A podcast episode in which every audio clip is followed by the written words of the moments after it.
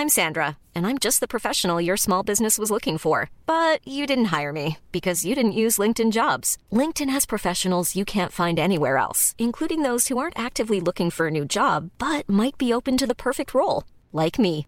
In a given month, over 70% of LinkedIn users don't visit other leading job sites. So if you're not looking on LinkedIn, you'll miss out on great candidates like Sandra. Start hiring professionals like a professional. Post your free job on linkedin.com/people today.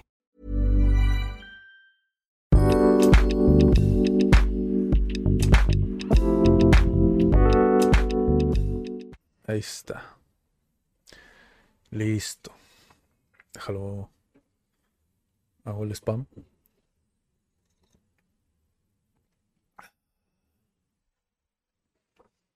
Ok.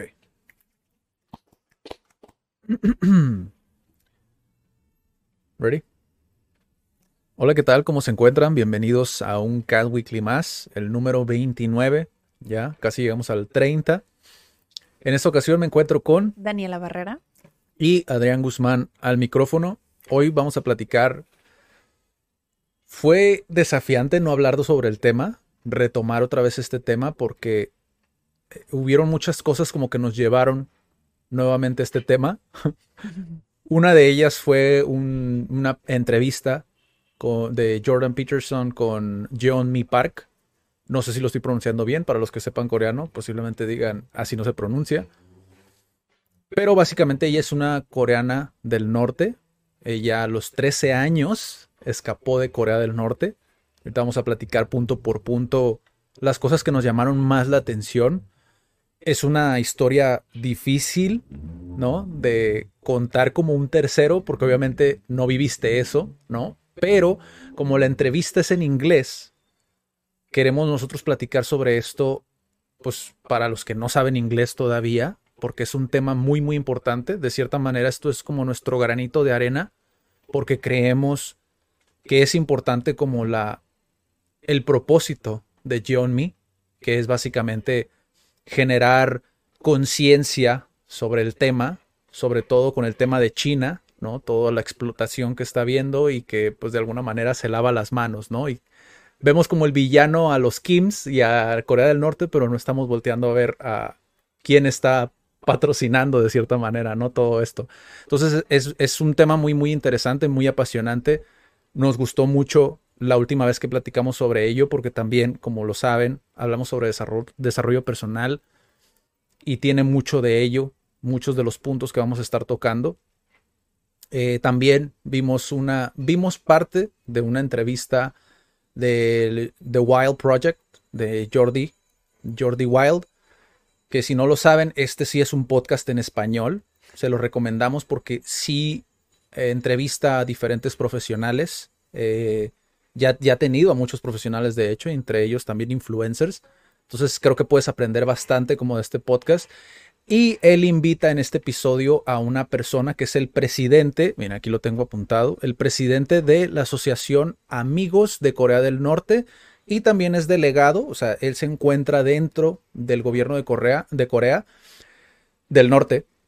Es básicamente como, por lo menos a lo que yo entiendo, es como relaciones públicas, por ahí va el tema, turismo, como generar estas alianzas con otros países, ¿no? Y también a turistas que quieren visitar a Corea del Norte, ¿no? Básicamente esto es parte, porque me imagino que también hay muchas otras cosas que hace, pero es parte de lo que él hace dentro del gobierno de Corea, ¿no? Es una persona española, pero que está dentro del gobierno de Corea del Norte, ¿no? Para ponerlos en contexto sobre todo esto, ¿no? Y quisiera primero empezar por esta entrevista. Parte de la entrevista, cabe aclarar que solamente hablamos desde nuestra perspectiva. Sabemos que son básicamente tres personas hasta ahora que hemos consultado, tres fuentes que hemos consultado. Una fue, como vieron en el video anterior, y si no lo han visto, primero vayan a ver ese video, con Alex Tienda, su documental de Corea del Norte, eh, Jeonmi Park, que es una, ¿cómo podríamos decirlo? Una, Activista. una activista, sí, pero, o sea, escapó de Corea del Norte, ¿no? Refugiada, podría decir. Pasó a ser refugiada y después, ahorita les Ajá. contamos los detalles, pero actualmente es activista, eh, pues en pro de los derechos humanos. Sí. Y por último, de Alejandro Cao de Venos, así es su nombre, ¿no? Que es quien les digo que está dentro del gobierno. Para que no se pierdan, vamos a estar mencionando estas tres referencias durante todo el video. Posiblemente sea un video largo, pero la verdad creo que vale la pena. Van a ver muchos clips, posiblemente vean esto en un clip, ¿no? Porque la verdad son muchos, muchos temas los que queremos tratar el día de hoy. Y pues empezamos primero por ponerlos en contexto, ¿no? Como les decimos, eh, vimos el documental en el video anterior de Alex Tienda, donde habla sobre Corea del Norte. Dentro de este video nos vino como esta sensación, ¿no? De que todo parecía como un escenario preparado, ¿no? Incluso él lo mencionaba, como que desde que entras y vas en el tren, como que te están mostrando una cara de Corea del Norte que se siente como plastificado, ¿no? Sí, o sea, desde que, desde que te dicen no puedes entrar al país sino por medio de la página del gobierno. Ajá. Tienes que comprar este tú el, el vuelo con ellos. No, el vuelo no. Sí, el vuelo. No sé. Que el punto es que con Todo el ellos trámite, creo. ajá, pues prácticamente todo. Nada más te puedes hospedar en un solo hotel, que es especial para turistas. Y hay ciertas restricciones de de ahí no te puedes salir a otro lugar y no puedes ir a otro tour que no esté en el itinerario. O sea, como que desde ahí dices, pues, ¿por qué hay tanto control? Porque yo entiendo también que tener control es como también tener como... mm, no lo veo como algo malo hasta cierto punto, es para que te- tener todo como en orden, ¿no? Sí. Pero ya como sí se siente como el hecho de que estás como obligado de alguna manera que nada más puedes seguir esto y pues sí, ¿no? Como que llegas a cuestionar el pues ¿por qué? ¿Por qué nada más me llevan por esta calle o por qué nada más me llevan a tal museo o por qué nada más me platican esto y no más? Sí. ¿no? Porque igual tantas, tantas preguntas surgen. Si no lo han visto el documental, pues vean, son como seis partes, siete, Sí. no sé, algo así. Que dices como, pues sí hay como muchas, muchas preguntas que dices que de alguna manera eh, los otros videos que vimos contestan un poco esas cuestiones, ¿no? Que aún así nunca vamos a saber como que la verdad absoluta.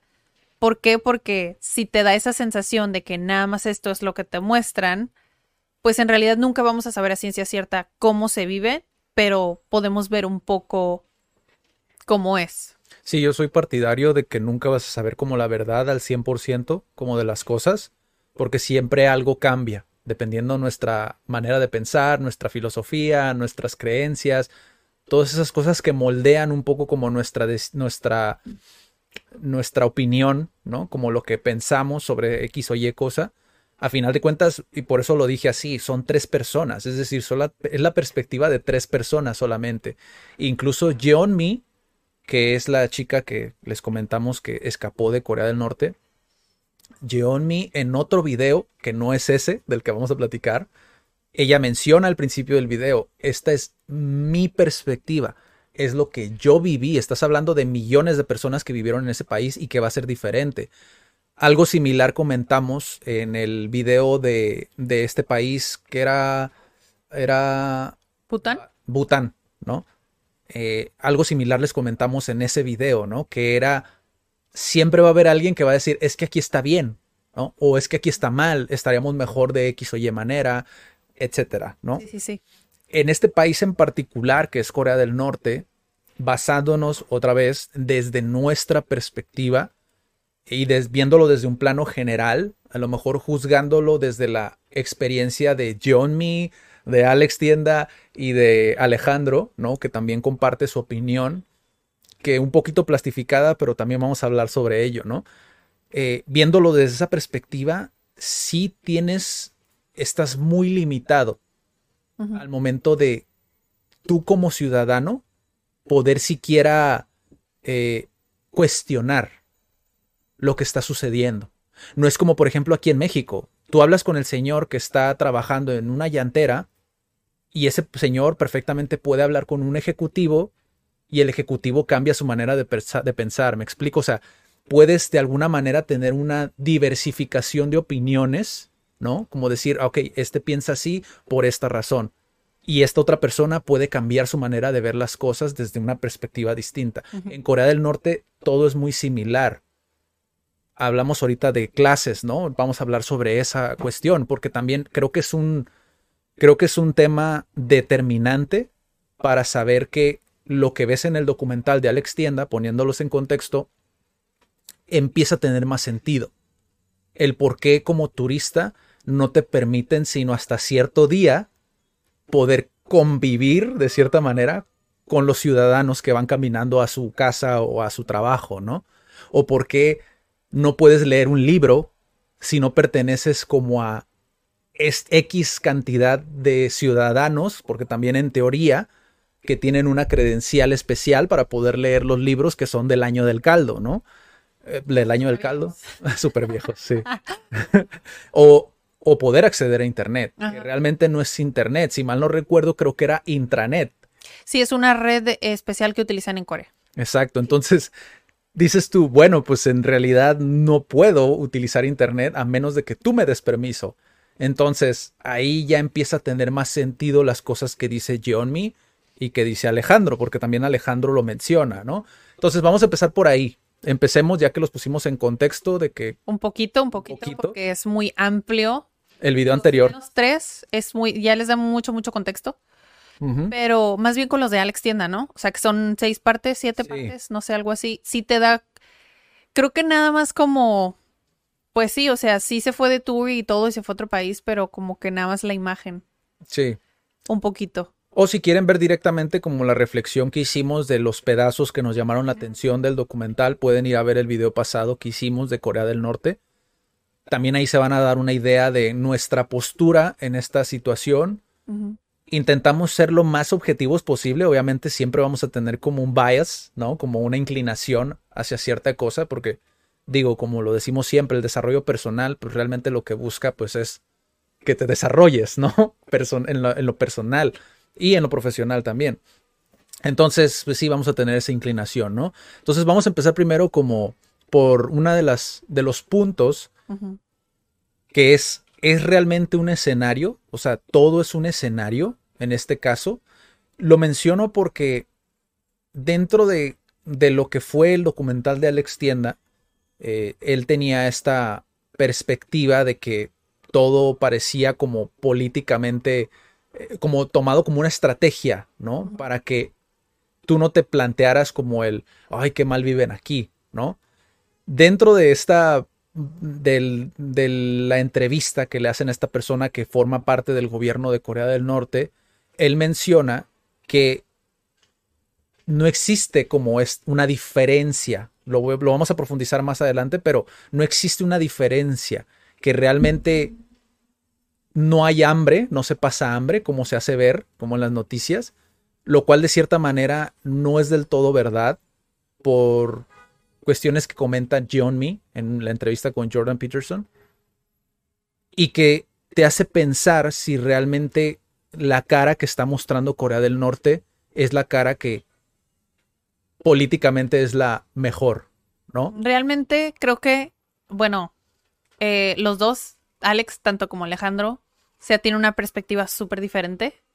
Una, es curioso que sea como que desde adentro y otro es desde afuera, ¿no?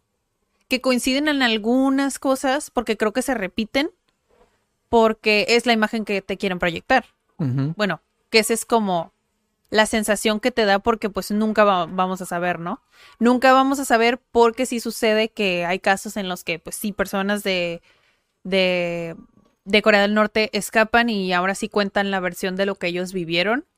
Y dices, bueno, ya no sé si es así o no es así. Que es como, entonces, ¿hasta qué punto? Y aún así, si te pones a pensar, dices, bueno, en un país como México, es, no podríamos tener control de eso, o sea, es, es un... O sea, hay muchas cosas que, en las que no hay control, es muy difícil tener el control, entonces imagínense a qué grado sería poder proyectar esa imagen. Sí.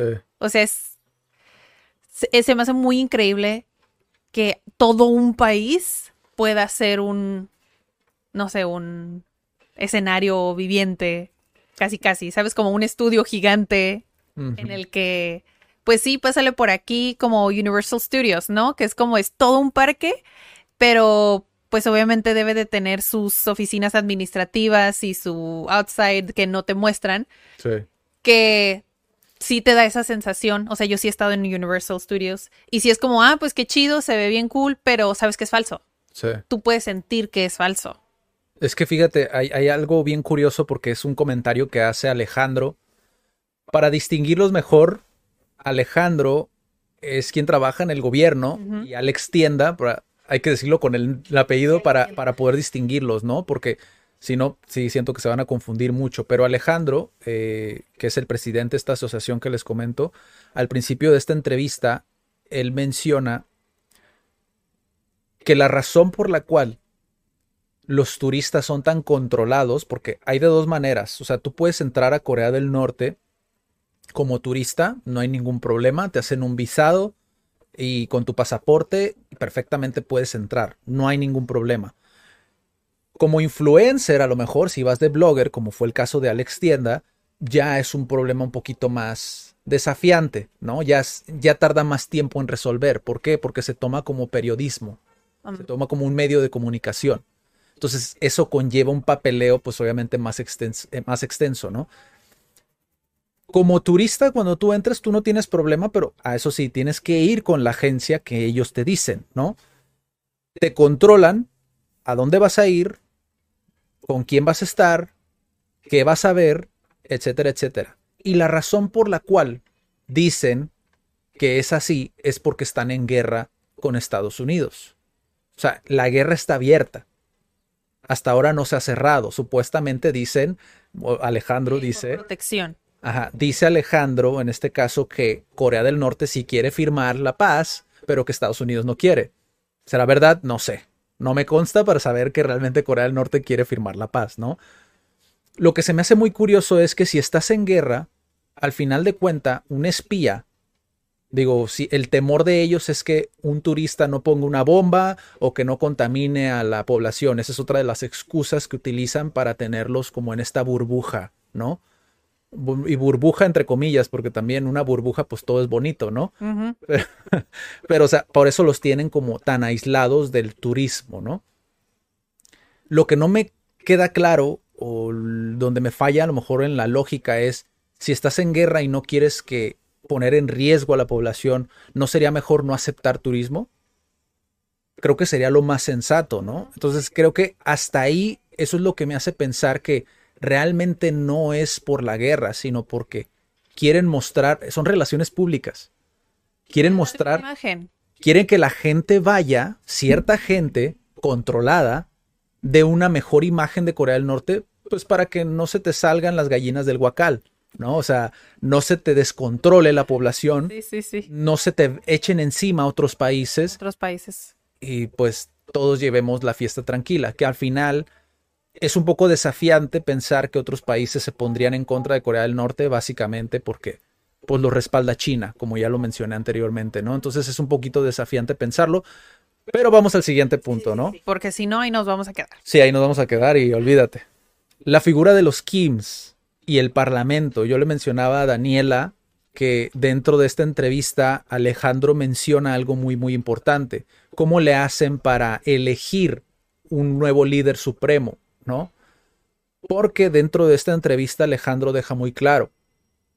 Kim, o, o sea, los Kims Kim. están en el poder porque el pueblo así lo quiere. Porque se supone que la imagen que quieren proyectar y que aún así se dice que es una república Popular democrático. democrática en donde ellos pues votan, tienen sus elecciones y se supone que se supone que es democrático. Pero entonces ahora sí viene como el ok, te cuadra como el hay mucho control y nada más han existido tres líderes supremos que son irónicamente familia Y que son elegidos cada cinco años. son elegidos cada cinco años y que nada más ha habido tres. O sea, ¿cuántos, ¿cuántas veces se pueden reelegir para que uno casi, casi, pues sí, muera y te quedes ahí en el.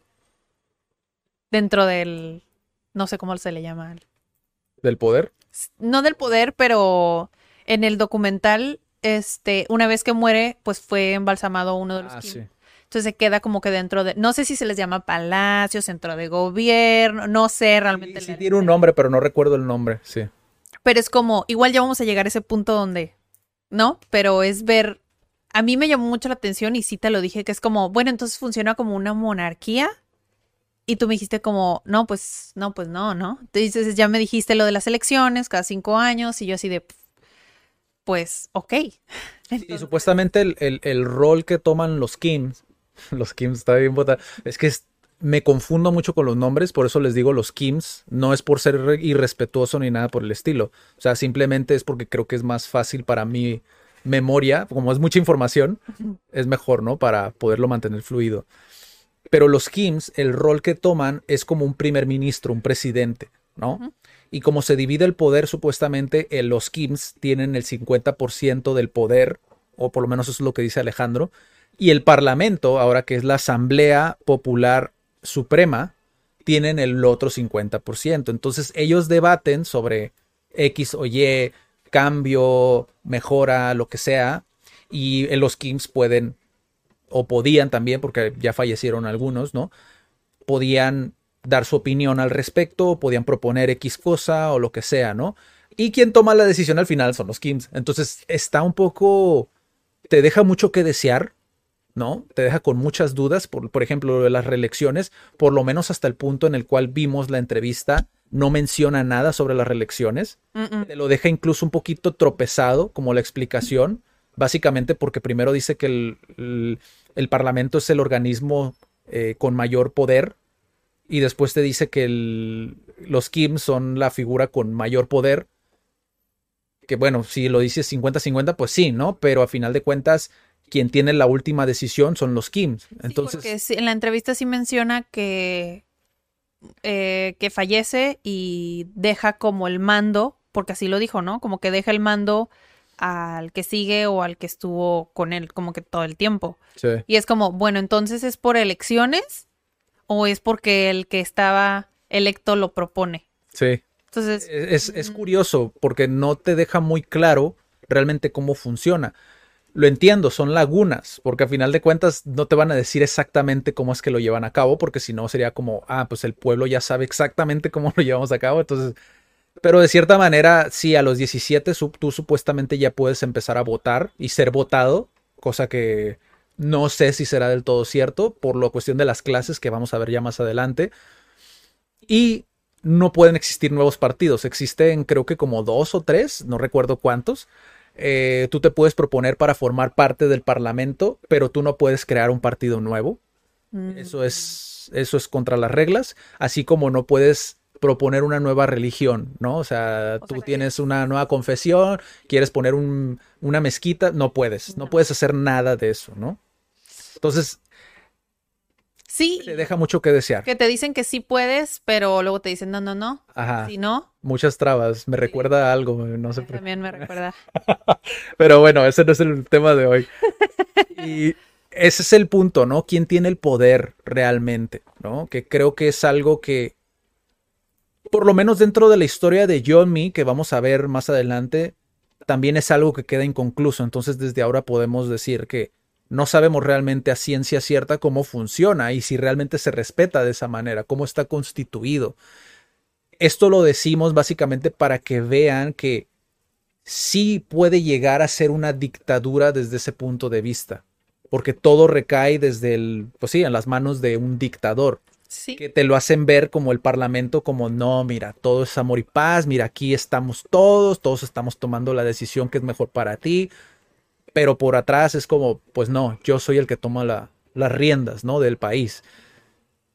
Esto viéndolo obviamente desde nuestra perspectiva y de, lo, de las referencias que hemos visto, ¿no? Hasta ahora. Creo que si lo llevaran de una manera, igual vamos a comentar al final por qué, pero si lo llevaran de una manera ideal, dices, pues bueno, o sea, estoy confiando en mi líder, uh -huh. que tome la decisión, ¿no? Si él, él es el que tiene que tomar la decisión, está bien, confío en lo que, en lo que vaya a hacer. Sí confío en lo que ha hecho pero es como, si a veces no estás tomando las decisiones adecuadas, pues es muy desafiante confiar. Uh -huh. Confiar en un líder que va a tomar la decisión. Sí. No puedo confiar ciegamente si, como me prometes algo y luego no me lo das. Uh -huh. Como entonces, entonces, ¿cómo le hago? No confiaría 100%. Porque dentro de esta entrevista, digo, Jordi Wild, para los que no conocen, ese quien está entrevistando a, a Alejandro, que es quien trabaja en el gobierno de Corea del Norte, lo tengo que decir porque si no se van a confundir con los nombres, ¿no? Él le pregunta de, sobre cómo está estructurada como una dictadura, algo así le menciona, ¿no? Y él dice, no, y mueve la cabeza, ¿no? Y dice, ah, ya desde ahí empezamos mal, y dice, sí, ya desde ahí empezamos mal, porque no es una dictadura, es una república popular democrática, ¿no?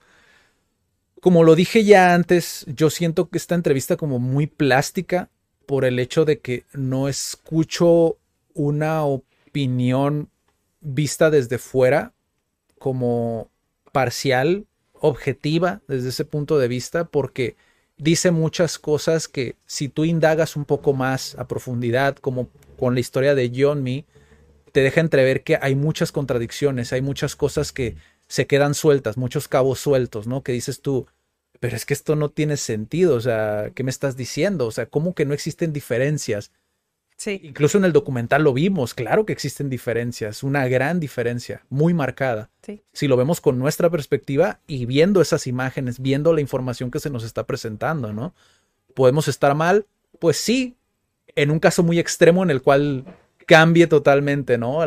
La perspectiva o a lo mejor yendo, pero aún así es muy desafiante, ¿no? Muy, muy desafiante. Entonces el siguiente punto es el padre de la sociedad. El rol también, uno de los roles que se mencionan, que también me llamó mucho la atención y que se lo comenté a Daniela, fue que los Kims los ven como el padre de la sociedad. Toda la sociedad, el núcleo de la sociedad de Corea del Norte es la familia.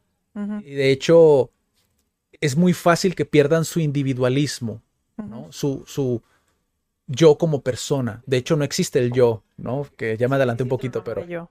o sea, somos todos, ¿no? Somos una familia, somos nos todos nosotros, ¿no? Y, y Kim resulta ser el padre de la sociedad. Y como siempre se ha manejado así, nos deja entrever también ciertas actitudes retrógradas de cierta manera, como en el por qué no existe una gobernante mujer, ¿no? Porque siempre ha sido el padre de la sociedad, siempre ha sido eso, ¿no? Ese rol, el que tiene el poder, el que, el que, sí, el que toma las riendas al final, ¿no? ¿Por qué surge esto? Justamente por lo de la hermana, ¿no? Ajá. Que mencionan un poquito a la hermana del nuevo Kim. del, el, pues sí, el último Kim, Kim Jong-un, un, creo que es, no estoy seguro, pero igual corríjanme, ¿no? Sí me los aprendí para el video anterior, pero no para este. Este no, no. Pero la hermana supuestamente es mayor. Entonces, cuando fallece el Kim anterior a él, él le cede. Básicamente dicen que fue por pura presión, no por presión, sino por la influencia del Kim anterior. Es decir, el Kim anterior dijo, les dejo a cargo a este. Ustedes confíen en este como pueblo. Así es. Y según el pueblo votó y todos dijeron, sí, vamos a hacerle caso porque es un influencer para nosotros. Y decidieron irse por el nuevo Kim. que otra vez, a como lo pone Alejandro en la entrevista, dice, no, pues pone el ejemplo, ¿no? Si es una persona que tú admiras Ajá, y que si esa persona te dice, mira, sigue a esta otra persona porque confío en él, sí, pues si es una persona que admiras, pues lógico le vas a hacer caso, ¿no? Pero ahora viene el contraste que es como, ok, ¿qué pasa si en lo que yo mencioné ahorita no Sí. confías en esa persona? sí. Entonces, como que hay esas, esas como incongruencias. Es como, ok, si es así, todos votaron por ese Kim, o simplemente porque dijo lo voy a dejar, fue elegido sin elecciones, o cómo funcionó ese cambio. Además es, es una cuestión también de censura, ¿no? Por lo menos desde mi perspectiva.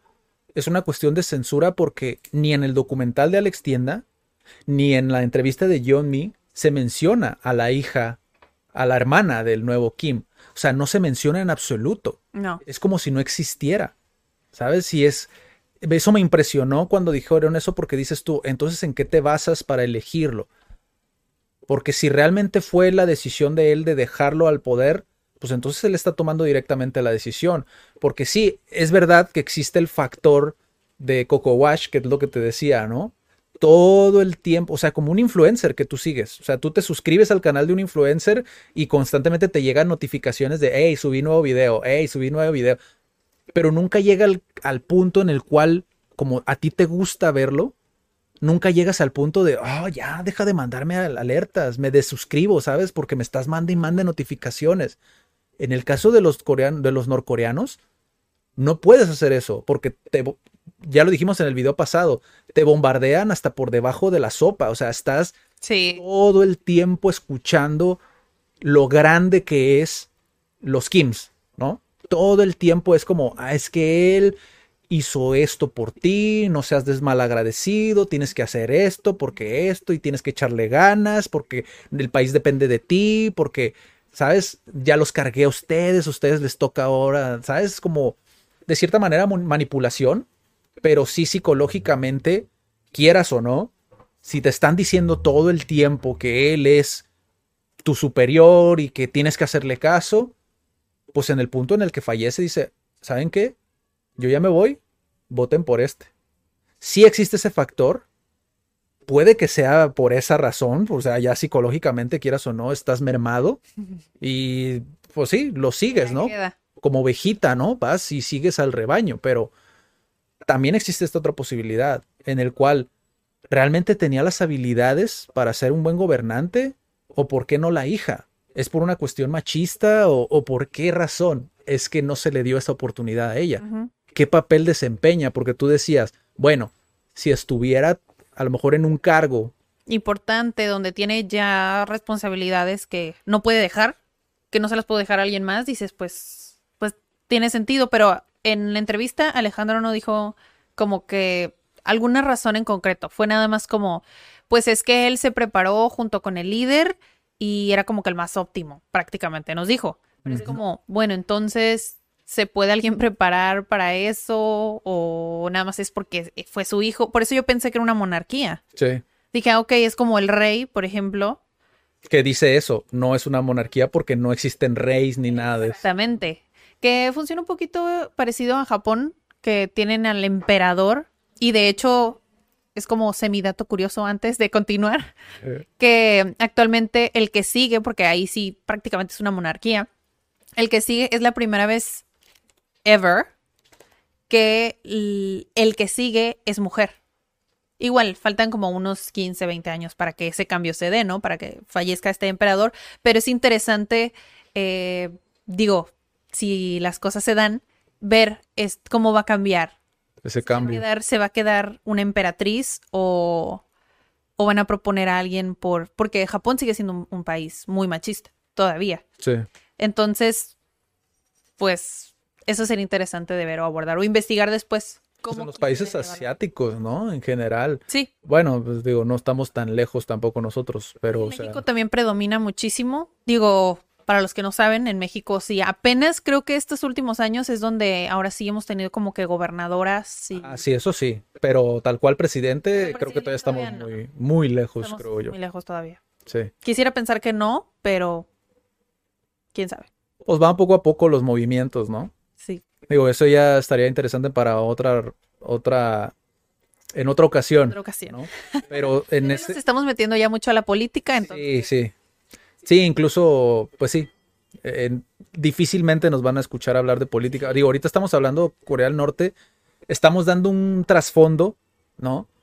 Realmente es como se nos ha planteado, como en, en estos podcasts, en estas referencias que hemos utilizado, eh, no están tan alejadas de la, de la realidad, puesto que se sabe que Corea del Norte es muy hermético, entonces tiene sentido, nos suena como que tiene sentido por lo menos a nosotros, pero difícilmente nos van a escuchar hablar de política. Ahorita desarrollo personal y ya está, ¿no?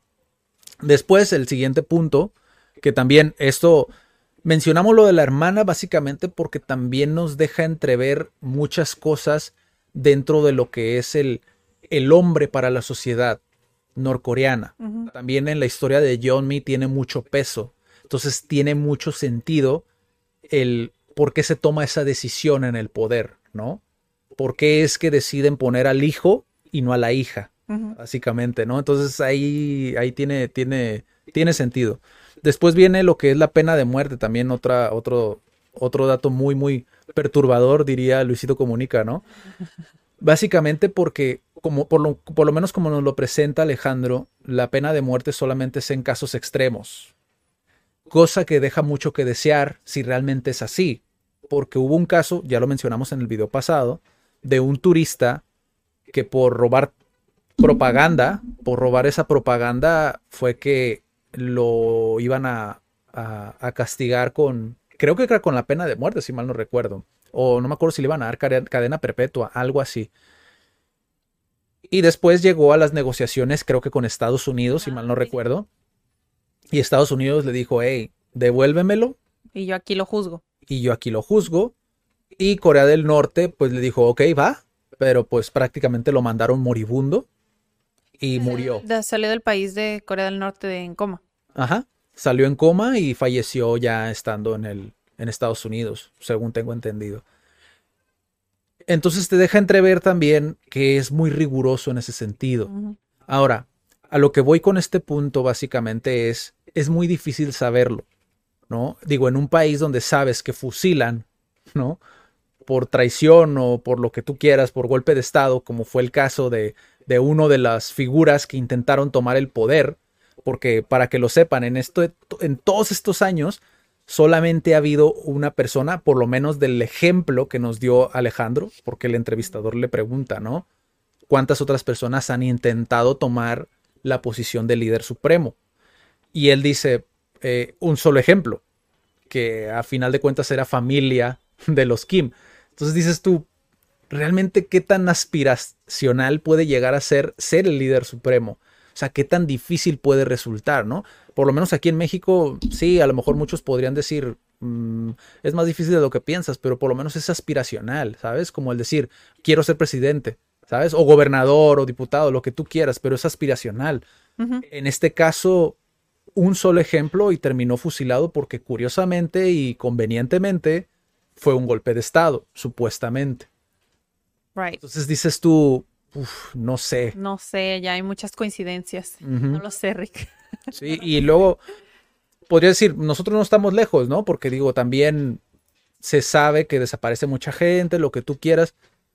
Pero en este caso creo que es más como por ese control, ¿no? De que nadie me quite este, le estoy pegando mucho a esto, de que alguien me quite la posición en la que me encuentro, ¿no? Por, por ejemplo. Que no nada más la posición, sino el poder. Ajá, sí. Que es lo que vimos así de esta semana en una película para niños, pero que es como las hormiguitas, ¿no? O sea, tienen el poder, son tantas que tienen el poder de quitarlo del trono a quien sea que esté ahí. Es como somos muchos, los del pueblo somos muchos, que tenemos el poder, se puede decir, si unimos fuerzas. Pero es como no quiero que eso pase, así que la manzana podrida se tiene que eliminar antes de que empiece con las otras. Sí. Sí, ese, de hecho sí, fíjate qué curioso, porque a mí también se me vino a la mente como eso, eso mismo cuando vi ese punto en específico, también se me vino a la mente, es bichos, ¿no? Eh, también lo platicaba con Víctor, Víctor me decía como es un mensaje hacia, pues, el opresor, ¿no? Y todo esto. Y sí, te hace mucho ruido porque, por ejemplo, si lo comparas con el sistema de México, como dije, eh, pues sí, tiene mucha similitud en ciertas cosas que se quieren tapar, ¿no? Que no quieres que el pueblo sepa. Pero tienes un poco, yo siento que sí tienes un poco más de claridad gracias a los medios, como Internet, por ejemplo, que también puede ser mucha desinformación, pero sí tienes como un poco, un escudo un poco más, no, a lo mejor no tan fuerte, ¿no? Porque al final se cometen muchas injusticias, sí pero sí tienes ese escudo por lo menos, ¿no? Acá lo decíamos, ¿no? Es como si vivieran en 1950, donde si te desaparecen en la calle, nadie va a saber que desapareciste. Va a saberlo tu familia, pero tu familia qué poder tiene para poderte buscar. ¿Sabes? O sea, es una comunidad que si bien no es individualista, todo lo hacen en conjunto, también tienen mucho, o por lo menos eso es lo que vimos en las referencias que hemos estudiado, tienen mucho esa yo no vi nada, yo no sé nada, yo me tapo los oídos, yo no vi nada, ¿no? Porque temen, están con esta paranoia de que los van a reportar y se los van a llevar a un campo de concentración y, o sea, es mucho más fuerte de lo que parece. Entonces te deja entrever que la pena de muerte realmente sí puede, digo, simplemente en China se sabe que en el comunismo, o sea, se hizo un cochinero, ¿sabes? Por lo mismo, porque tenían todo el poder concentrado y mataban a quien sea que se oponía o, ¿sabes? O sea, es un...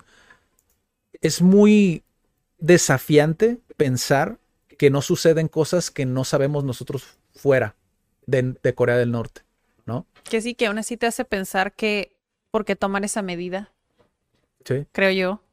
Bueno, o sea, sé que gran parte pienso así porque pues vivo de este lado y aquí no existe eso desde hace muchos años y tal vez gran parte es porque pienso así, ¿no? Pero otra parte también es como en general somos seres humanos y creo que la vida siempre es muy, muy preciada. Entonces, tener esa mentalidad como de, es que si el crimen que hiciste es tan grave, pues mereces morir. Es como, ¿con qué derecho digo yo que mereces morir? Sí. Para empezar, todos nos equivocamos, ¿no? Y aún así creo que siempre hay muchísimas más medidas alejadas de la violencia. sí. Muchas, muchas más medidas. Que igual si te vas a meter a economía como de no, pues sí, pero este mantenerlo en una prisión te cuesta tanto. Bueno, sí, no, eso ya es otra cosa. Pero aún así tomar la decisión de quitarle la vida a alguien se me hace demasiado extremo, incluso si esa persona tomó 30 vidas. O sea, a mí me parece, si, si lo estás juzgando por asesinar, ¿qué sentido tiene que tú lo estés asesinando? ¿Me explico? ¿Por qué quitarle ese peso a, a quitarle la vida a alguien si tienes el poder de juzgarlo?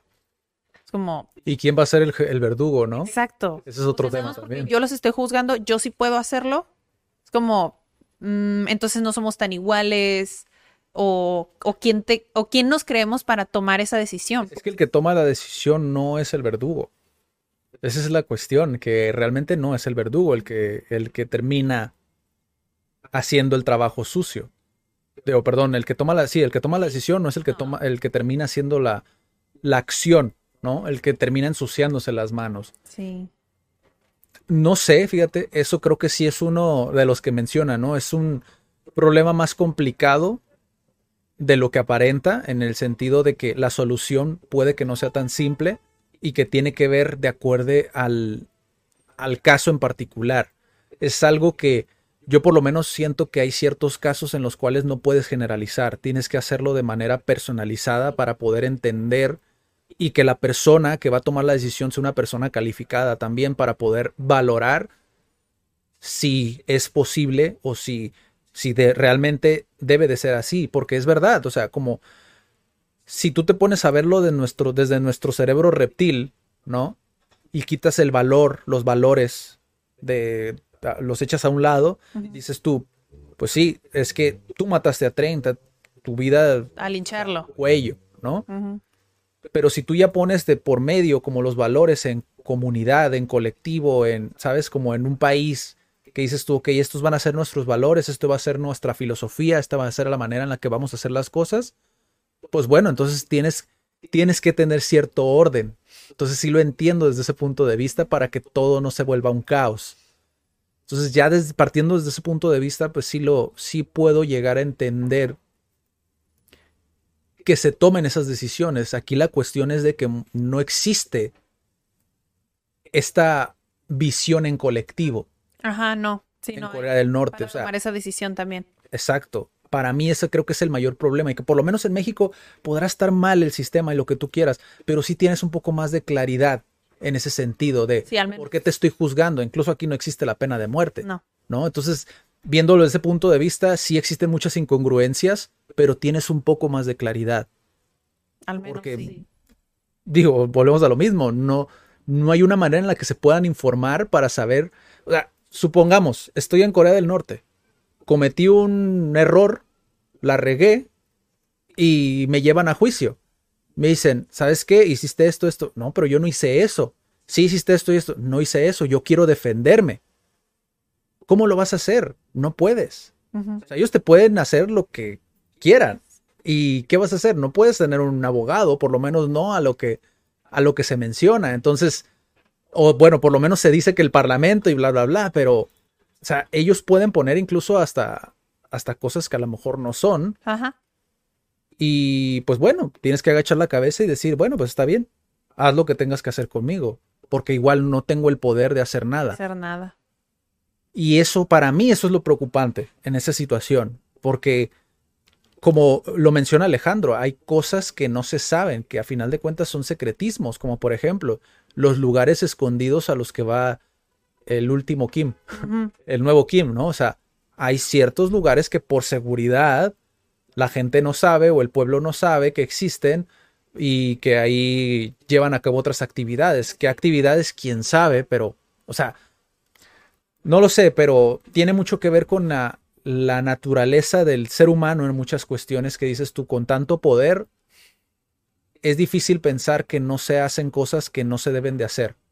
Sí, sí, sí, como en, el video, pues esta chica, sí voy a hacer un poco spoiler antes de llegar al final, ¿no? Pero, o sea, hay una historia donde, o sea, que ella cuenta, que dice que el, último Kim que, murió, eh, la versión que les dieron a los, a los norcoreanos es que pues murió de arduo trabajo, de, pues sí, de mucho trabajo, de cansancio, ¿no? Esa fue la versión que, que se les dio a ellos para que lo tuvieran como más en alto y tener ese orgullo de su líder, de su líder supremo.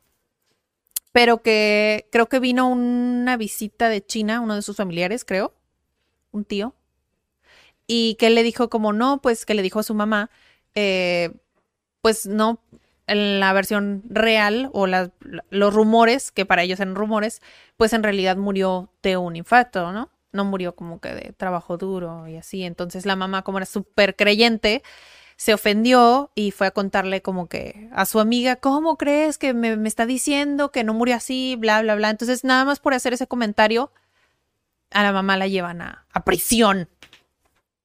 O sea, la llevan a prisión por hacer ese comentario que, o sea, dices, aquí en México todo el mundo comenta sobre cualquier cosa y no te hacen nada. Hasta se hacen memes, ¿no? hacen memes, hasta lo publicas en tu Facebook, o sea, bueno, si llegas a ponerte en, una posición vulnerable dependiendo en qué parte del mundo de México estés. Bueno, sí. Sí llegas a ponerte en un punto vulnerable, pero ni de chiste es remotamente cercano a esa historia en particular que lo, cuesta, lo cuenta John sobre su mamá. Sí. Que a la señora le terminan dando el perdón porque la señora hace como este menciona que está a favor de... si es creyente. Ah, que es creyente que ellos dieron.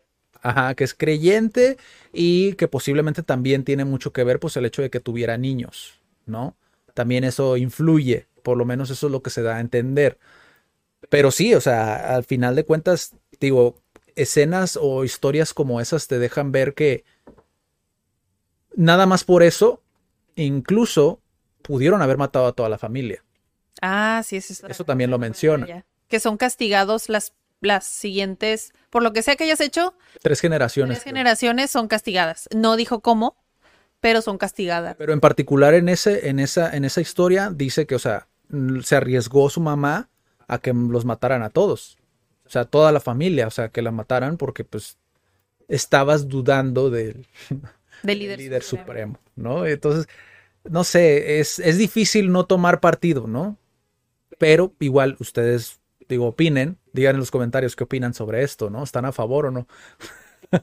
y el, la próxima, el, otro punto que tenemos también, que es ya para brincar un poquito como a la historia de John Me, porque si no va a durar este video muchísimo, que igual vayan a ver el video original, si saben inglés, les hago un poquito de una observación. Eh, John Me, hay partes en donde no se entiende muy bien, ¿no? en su inglés porque obviamente pues tiene ciertas fallitas como en el idioma, pero por contexto entiendes mucho, ¿no? Entonces sí, yo siento que sí tienen que tener un nivel intermedio más o menos para poder entenderlo, intermedio avanzado para pueden intentar poner los subtítulos, entonces tal vez eso les puede ayudar un poco.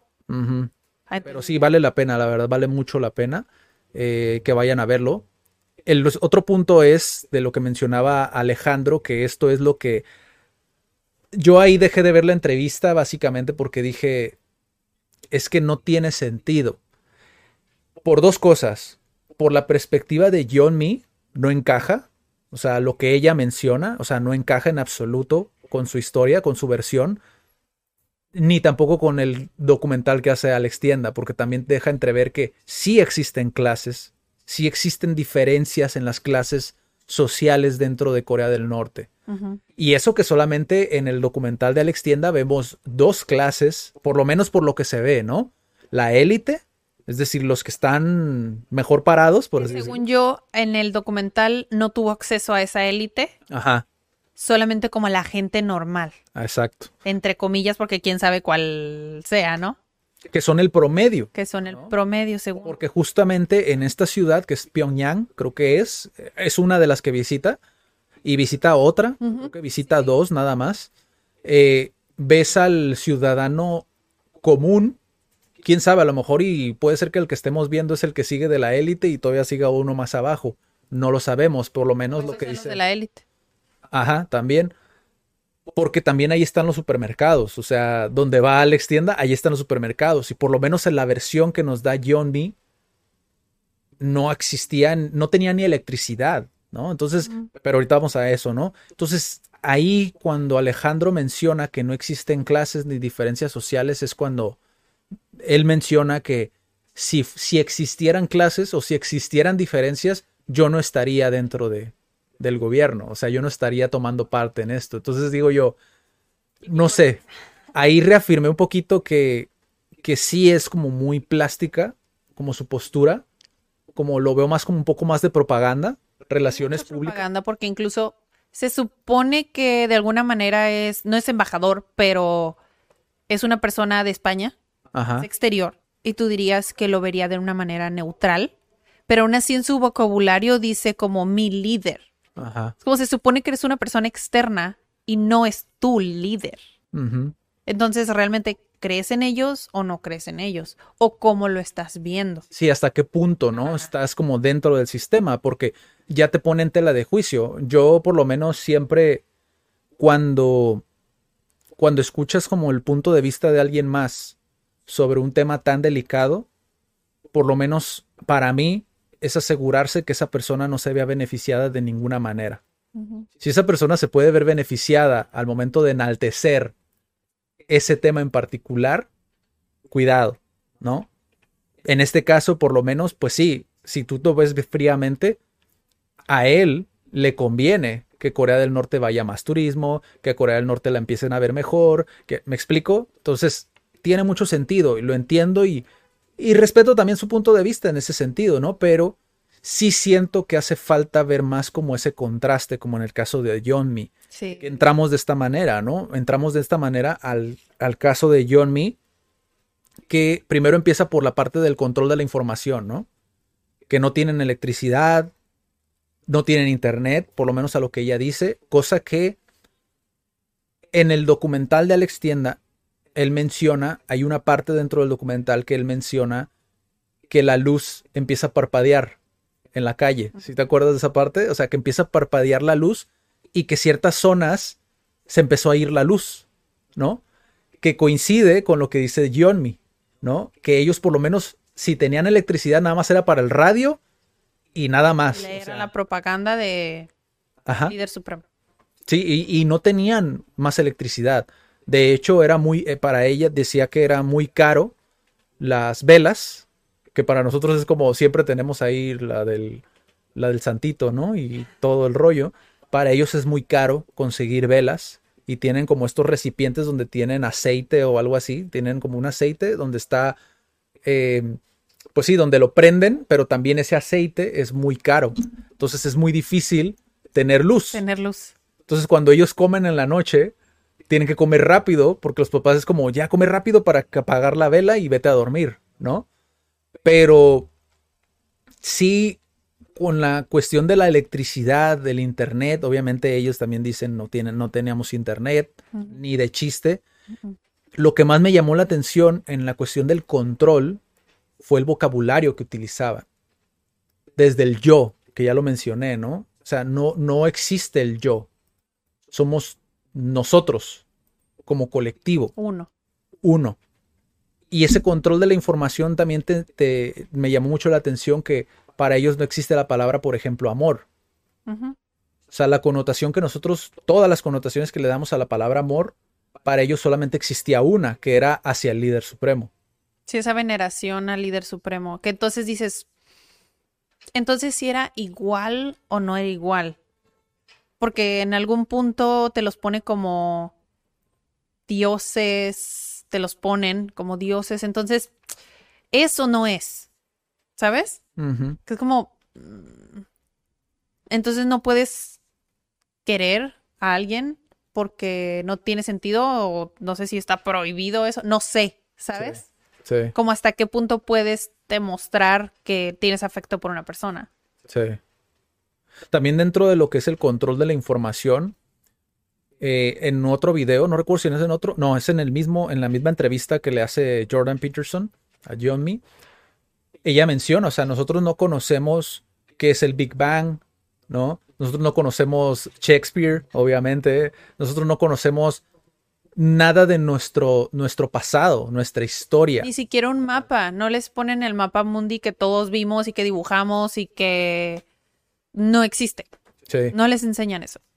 Y, y, y, y dentro de, de lo- de otro video mencionaba las asignaturas que veían dentro de la escuela. O sea, solamente veían lo que era, pues lo mismo de la propaganda, la historia de los, la historia de los líderes supremos eh, y matemáticas básicas. Era lo único que veíamos en la escuela. O sea, la manera en la que los controlaban era, para nosotros por lo menos es irreal, es surreal. Justamente lo decía en el video pasado yo, ¿no? Que parece como una novela de ficción como postapocalíptica, ¿sabes? Como el hecho de pensar el hecho de no puedes ver, no puedes consumir información. O sea, nosotros estamos siendo bombardeados de información todo el tiempo.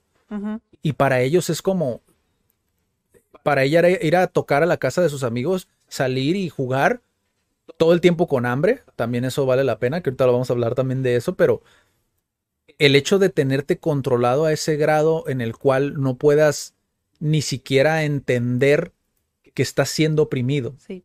¿sabes? Es algo normal. O sea, se normaliza todo. Todo que ella pensaba, creo que sí lo menciona, ¿no? Yo pensaba que así era el mundo o que era peor. Ajá. Es como peor que eso.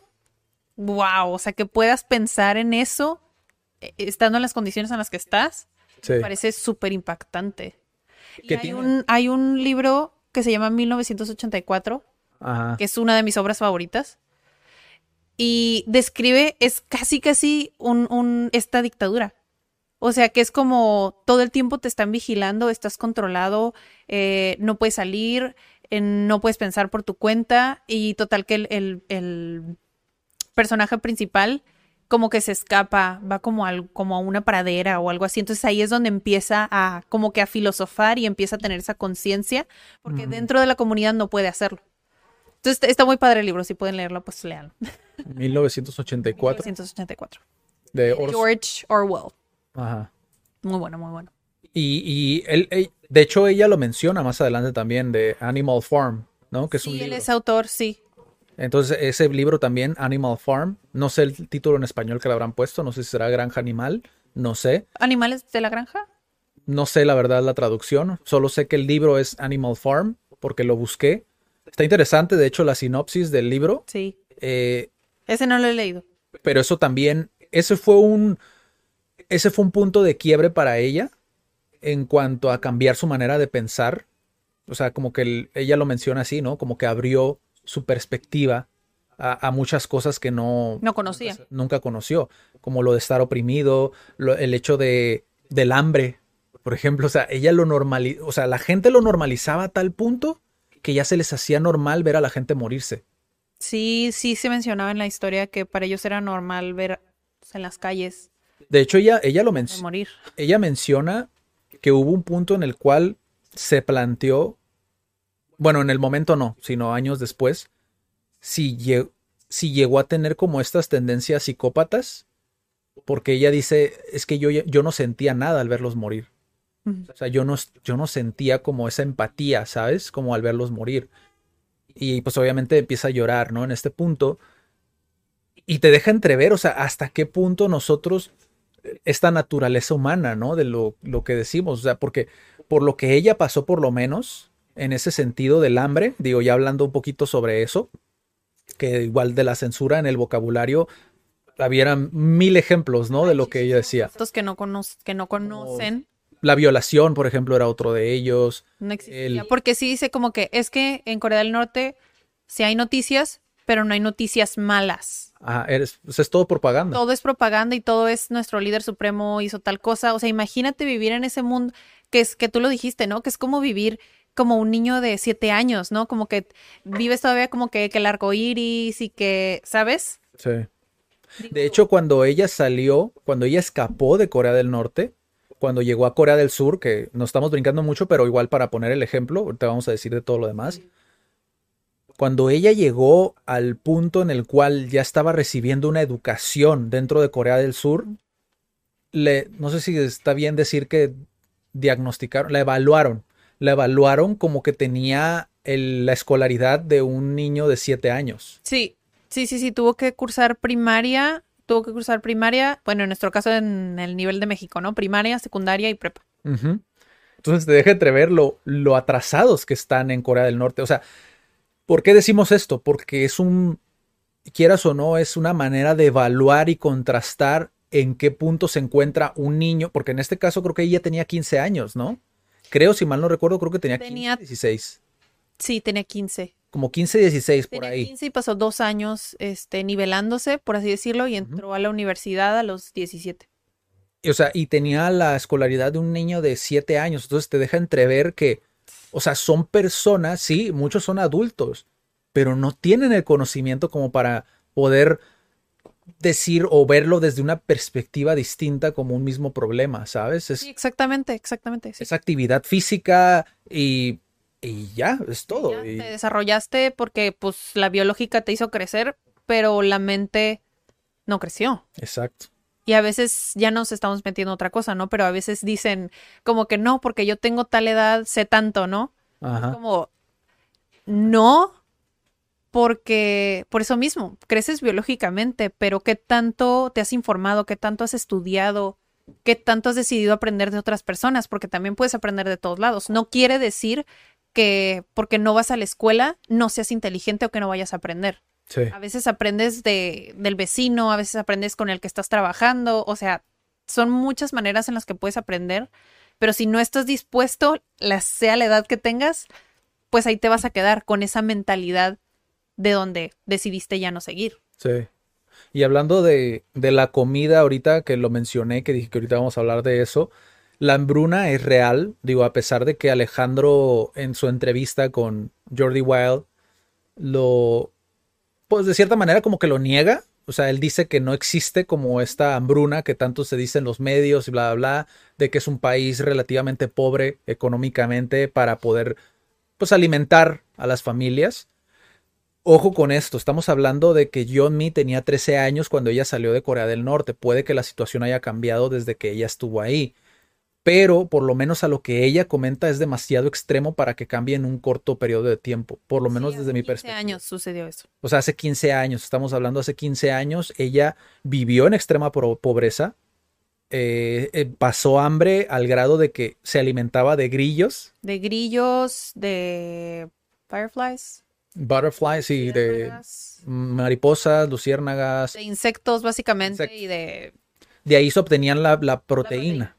Y cuando, cuando salía justamente a jugar con sus compañeros, con sus amigos, iban justamente a buscar comida. O sea, prácticamente todo el día estaban buscando comida. No sé si mencionó jugar porque creo que nada más se reunían. Lo menciona en otro video. Para buscar, ah, para buscar comida, pero también menciona que todos tienen, a todos les asignan un trabajo, hasta los niños. Entonces tienen que cumplir con esa jornada de trabajo. Por su tiempo libre, que iba con sus amigos, que obviamente iba a tocar las puertas, ¿no? De sus amigos. Ellos iban como un tipo monte, algo así, y buscaban grillos, pues para comer. O sea, todo el tiempo estaban buscando comida. Y estaban buscando también plantas para sus conejos, porque los conejos ellos los criaban y los niños los ponían a matar a los conejos y desollarlos, ¿cómo se les dice? Como quitarle la piel y los mandaban a, la, a los soldados, ¿no? Al army, a, los militares, ¿no? La piel de los conejos. Ese era su trabajo. Ese era el trabajo de los niños, ¿no? Entonces, Eh, De un niño de siete años. todos tenían una- un papel, ¿no? Todos era un colectivo, todos tenían un papel, todos tenían que hacer algo, o sea, era muy hermético en ese sentido como el régimen. Obviamente siempre estaban con la paranoia, como lo dijimos anteriormente, de decir qué es lo que dicen. De hecho, el papá de Me le decía, o sea, no, su mamá creo que era, Su mamá. el- la parte más peligrosa de tu cuerpo es tu lengua, porque te puede meter en muchos problemas. O sea, si no tienes cuidado. Y le dijo, o sea, siempre ten mucho cuidado de lo que dices, alrededor de quién lo dices, porque pues puedes, literalmente puedes acabar en un campo de concentración, si bien te va, o muerto. ¿No? Entonces, sí, en ese punto la comida llegaba a ser un punto súper, súper, súper importante para, pues sí, para toda la, la población, tomando en cuenta que todo este escenario que ella nos plantea es en lo rural, o sea, en el campo. O sea, ellos están en el campo, ellos no están en la ciudad. Esta es una población al norte de Corea del Norte, valga la redundancia, ¿no? El norte de Corea del Norte, ¿no? Que, que es donde está la población de montañas, que es lo que menciona, también coincide ahí con lo que dice Alejandro, porque la parte del norte es la montañosa, que es donde estaba Johnny, que era donde iban al, al monte a cazar los, los bichos, ¿no? Y dentro, para nosotros la primavera resulta ser una época Bonita. Una, ajá, una temporada muy bonita, que se caen las ramas, ¿no? No, es primavera, sí. No, la primavera es cuando salen las florecitas. Es cuando salen el las clima se supone que es más rico y que no hay tanto frío ni tanto calor. Entonces es bonita la temporada. Para ellos es la temporada de la muerte. Porque es cuando no hay bichos. Menos cultivo hay, no hay. no hay bichos, entonces ellos ahí es cuando empiezan a morir muchas personas. O sea, ella dice que hasta se le abría la piel, ¿no? Porque no tenía las, Nutrientes los nutrientes suficientes. O sea, llegaba, llegaran a un punto de malnutrición al punto de que casi, pues, pues casi mueren, ¿no? Después de esto, de toda la temporada de la muerte, que, que también es eh, otro dato curioso dentro de toda esta historia, es que lo importante que resultan ser las heces, o sea, la popó, ¿no? De las personas para el régimen, o sea, para el régimen norcoreano, porque para ellos tengo entendido que, que el- esto es, es muy importante, no recuerdo por qué, pero es muy importante, o sea, es un fertilizante natural. fertilizante, es verdad. Entonces allá, pues aquí es como un compras fertilizante y ya, pero allá, pues como se supone que es un país donde es auto, no sustentable, pero Mm. sobrevive por él mismo independiente, mm, se supone que no compran fertilizante de ningún otro y no lo producen. Bueno, lo producen solo de esta forma. Entonces, eh, es, es surreal pensar esta imagen, ¿no? Pero a los niños les encargaban en la escuela Llevar las heces. llevar las heces de, de su casa, ¿no? O sea, llevaban la popó de, de toda su familia a la escuela y lo entregaban, ¿no? Y eh, eh, dentro de los tiempos muertos o el receso, no recuerdo exactamente bien cuándo, tenían que ir a buscar heces Sí, a otras partes, en la calle, ¿no? De perro, de lo que sea, ¿no? Entonces resulta ser un escenario muy raro porque todo el tiempo tenías que estar proveyendo para, para el régimen. O sea, tenías que estar constante hasta tu popó, o sea, era siempre era tenías que brindarlo, ¿no? Tenías que darlo, ¿no? Y después de esta de esta parte nos dice sobre Ah, nos habla sobre, sobre el salario, es verdad. Del salario que son dos dólares al mes, que es nada, que es nada. nada. O sea, de hecho lo dice Jordan, ¿no? Que la, creo que la ONU declaraba que mínimo tenía que ser dos dólares por día, ¿no? Sí, por día, sí. Por día y ellos ganaban dos dólares en un mes. Lo cual orillaba a la gente pues a tener que hacer De todo. de todo para poder sobrevivir. Porque esto está súper loco, ¿no? Porque ellos, el régimen le decía, mira, estás por tu cuenta, tú sabes lo que haces, pero no puedes hacer comercio. O sea, no puedes hacer, estás por tu cuenta, pero no puedes hacer nada por tu cuenta. Ajá, básicamente. Porque, o sea, digo, para los que no saben, o sea, el comercio, pues prácticamente es lo único que puedes hacer. Pues sí. O sea, comerciar tus bienes es lo único que puedes hacer para poder sobrevivir. ¿Qué es lo que hacemos? Digo, está muy mal visto en Corea del Norte el capitalizar, vaya, por el capitalismo, Eh, y de hecho, pues digo, tengo entendido que te mandan a los campos de concentración, que fue lo que le pasó al papá de John Me, por comerciar por debajo del agua, como decimos en México, o sea, por comerciar en el mercado negro de Corea del Norte, lo metieron a la prisión, ¿no? A esta prisión. Entonces es una incongruencia gigante, ¿no? Porque no puedes comerciar, no puedes valerte por ti mismo, porque a final de cuentas te vas a meter en problemas si se da cuenta el gobierno. Sí, de hecho, no puedes hacer nada. Dice, lo único que está permitido es respirar. Esto es todo lo que puedes hacer por tu cuenta. Te vas a morir. Sí. Es darles una sentencia de muerte y qué necesidad de tenerlos así. Sí. No lo entiendo, no lo entiendo. Bueno, en la versión de ella, por supuesto, porque no estoy diciendo que todos son así o que todos viven así, ¿no? No, porque ya queda, es bastante evidente que sí existe una diferencia de clases, o sea, sí existe una élite, obviamente, dentro de lo que dice Alejandro, o sea, les encanta, por ejemplo, hacía broma, ¿no? De que a los altos cargos con los que él se roceaba, se codeaba, ¿no? Con los que él trataba, les encantaba el karaoke. Y jijajaja, jujuju, ¿no? Eh, pero eso no lo tiene, por ejemplo, personas como Yomi, que están en una clase muy, muy baja, donde no tiene sentido lo que dice Corea del Norte en el sentido de que todos son iguales, desde los líderes hasta el último agricultor, todos somos iguales.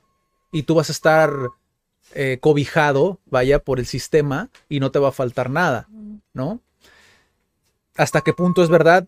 Quién sabe, pero una cosa es cierta, mucha gente murió. De hecho, Me cuenta que, o sea, vio pilas de cadáveres eh, porque morían de hambre. y era un ciclo sin fin en el cual los niños buscaban a las ratas ah, para comérselas y después cuando morían los niños, las ratas se lo comían a, a los niños. Entonces era un ciclo sin fin, el cual decías tú, o sea, era horrible pues el, ver eso. Y además aparte le sumas el hecho de que no puedes comercial y si te eso como gobierno, te vas a ir al campo de concentración, te vas a ir a prisión. Entonces dices tú, ¿hasta qué punto entonces estoy por mi cuenta? ¿O hasta dónde puedo hacer? ¿Qué puedo hacer? Ajá. ¿Qué puedo hacer? Los ataban de manos, pues, lo cual creo yo que viéndolo desde ese punto de vista, cualquier creencia política que puedas tener, digo, si les interesa hablar sobre creencias políticas, pues cualquier creencia política no creo que esté de acuerdo en amarrar de las manos de esa manera a la población sin poder tener una... Algo digno para vivir, ¿no? Una arma para vivir, ¿sabes? Es como, no tengo herramientas. ¿Qué puedo hacer entonces? No puedo cultivar, porque no puedo tener eh, terrenos, tierras. Sí, no puedo ser dueño de eso. O sea, los, los dueños de tierras, que también lo cuenta Yomi, su abuelo, tengo entendido, su abuelo o su, tatarabuelo, ah, su, abuela, tenía tierras. Y los dueños de tierras eran mal vistos porque pues obviamente estaban haciendo lo que desprecia el, el este comunismo pues sí, el comunismo, socialismo, dictadura, ¿no? Sí. Es como capitalizar. Entonces está mal visto y eres un prácticamente como Harry Potter, eres un sangre sucia, ¿no? Algo así. De ya. Ajá, tú, tú. Y las tres generaciones que siguen. Y las tres generaciones. Tú lo mencionan como tu sangre está sucia, está manchada, ¿no? Y, y hace mucho eso, ¿no? El clasismo, vaya, ¿no? Que dicen, ya nunca más puedes volver a verte igual. O sea, ya todos te tachan como de que tu sangre está manchada. Tiene que ver con lo que dice Alejandro también, porque dice que cuando tú cometes un error muy grave, tienes la cara manchada, ¿no? Aunque John Me lo menciona como blood stained, ah. ¿no? Y este camarada lo dice como que cara manchada. No sé si a lo mejor se refería a eso Puede ser. y no a la cara, pero bueno. Como que marcado, ya estás marcado. Ya estás marcado, sí, ya estás marcado porque tus ancestros cometieron un error y tú vas a pagarlo. Y es como... Y ella es curioso porque hace la distinción, ¿no? Con Jordan, hace la distinción con, con, con la, con la esclavitud en Estados Unidos, ¿no? Menciona como la esclavitud en Estados Unidos, pero como ellos sí han tenido oportunidad como de remendarlo, ¿no? Que es como, pues sí, porque tu familia haya tenido esclavos no significa que tú tengas que pagar por los por las decisiones que ellos cometieron. Exacto. Que es algo que no sucede en Corea del Norte. Tú no te puedes remidir, redimir, perdón. Estás condenado siempre. Condenado. O sea, ahí está Hay sucio. súper curioso que también me llamó la atención. Aunque quisieras aspirar a algo, o sea, no hay aspiración de nada para ser mejor. Porque, por ejemplo, puso el ejemplo de si, si te casas con una persona que está en la élite, por ejemplo, que igual no creo que suceda, ¿no? Pero con alguien que tiene más que tú, Lo lógico, eso, eso es lo que dijo ella, ¿no? Lo lógico es que pues tú también vas con ellos arriba, ¿no? A mejorar.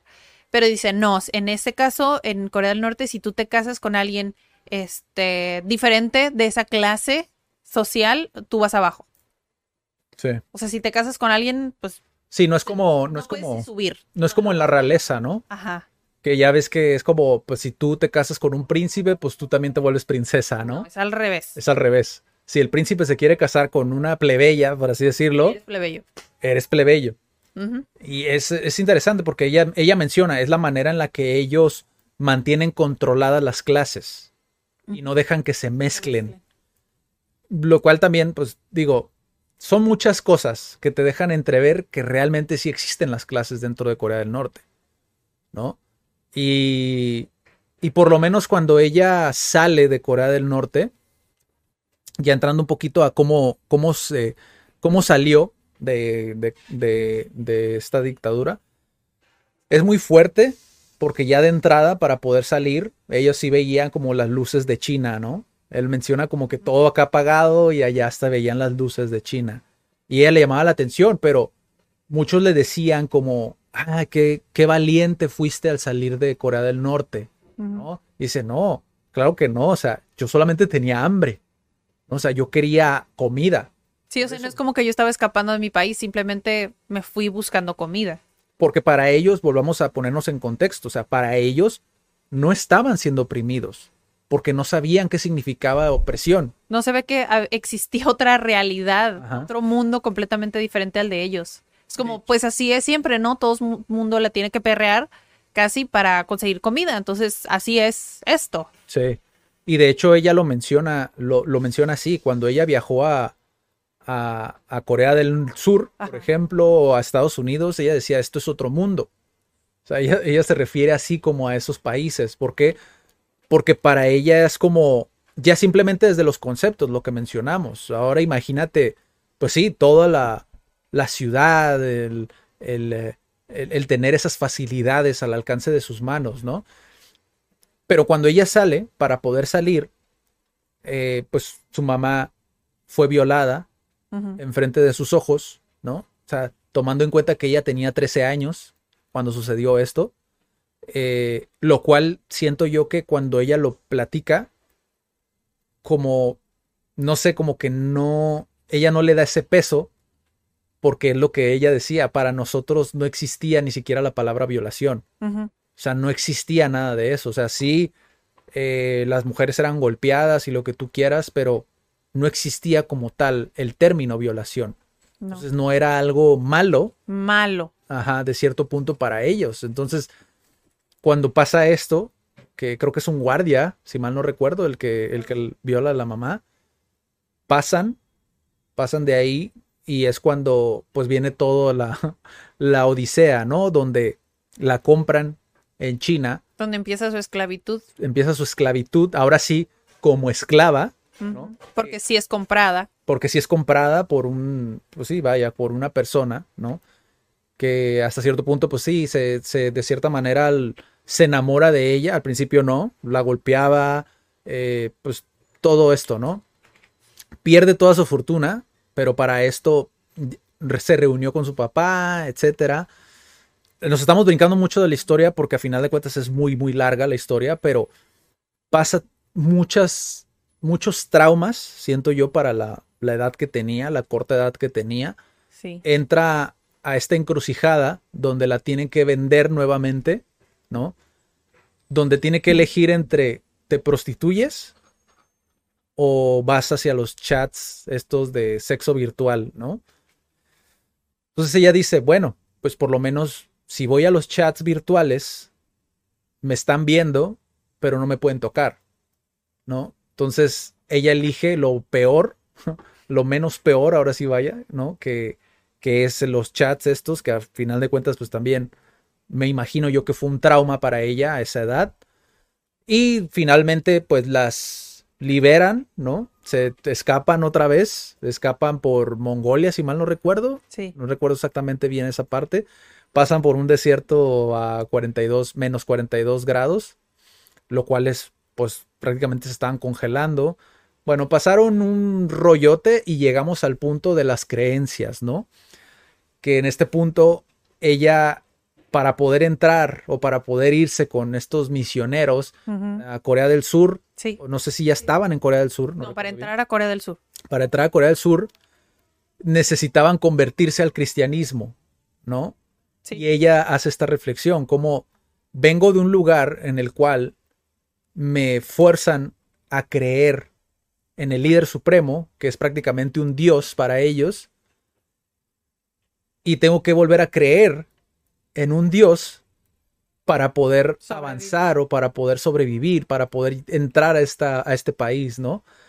Lo cual es súper interesante porque nosotros muchas veces vemos a la religión como algo, pues algo inofensivo o, ¿sabes? Como algo normal para nosotros porque no nos afecta hasta cierto punto. Es como, ok, convivimos y no hay ningún problema. Pero en estos casos, o sea, significaba sobrevivir para ella, ¿sabes? Y, y finalmente, pues se convierte al cristianismo por simplemente por cuestiones de sobrevivencia. Y es cuando empieza ya esta etapa dentro de Corea del Sur, ¿no? un poco más libre, se podría decir, porque a como describe, o sea, ella lo que dice es que ella no sabía lo que significaba libertad, ¿no? Ajá. O sea, que para ella es como, pues, esto es vida y punto. Pero ya cuando en Mongolia, creo, o sea, le dan a entender como, no, pues es que en Corea del Sur, eh, pues libertad es poder ponerte jeans y ver la tele y que no te lleven a la cárcel por eso. Es como, te quedas pensando como, bueno, ella se quedó pensando, pues, ¿será? ¿Será posible o no será posible? Entonces es que ella empieza a buscar irse a Corea del Sur. Y ya cuando realmente pasa por un montón de pruebas porque los refugiados a veces son tomados como espías, entonces les hacen como miles de escaneos y miles de cosas. Después de la Odisea es como ya llega a Corea del Sur y ahí es donde necesita tener una educación, por así decirlo, para poder integrarse a la sociedad, porque en sí, o sea, imagínate estar en un lugar que es súper diferente y luego vas a un lugar como Corea del Sur, que, o sea, tiene tecnología, tiene, o sea, las necesidades básicas están cubiertas casi casi, entonces como, sí podría recibir como un shock Sí. muy intenso. Por eso es que necesitaba como esta introducción, que fueron como tres meses, dice ella, que fueron tres meses en donde pues sí los estaban preparando para, eh, esto es una tarjeta, esto es un cajero, de aquí se saca dinero, o sea, cositas tan simples que dices, pues, pues sí, ¿no? Pero ella no sabía así nada, nada, nada, nada, nada. Que ya cuando va a Corea del Sur es como le dicen, ya casi al terminar, ¿no? Como, ok, ¿qué es lo que quieres hacer, no? ¿Qué es lo que quieres hacer con tu vida?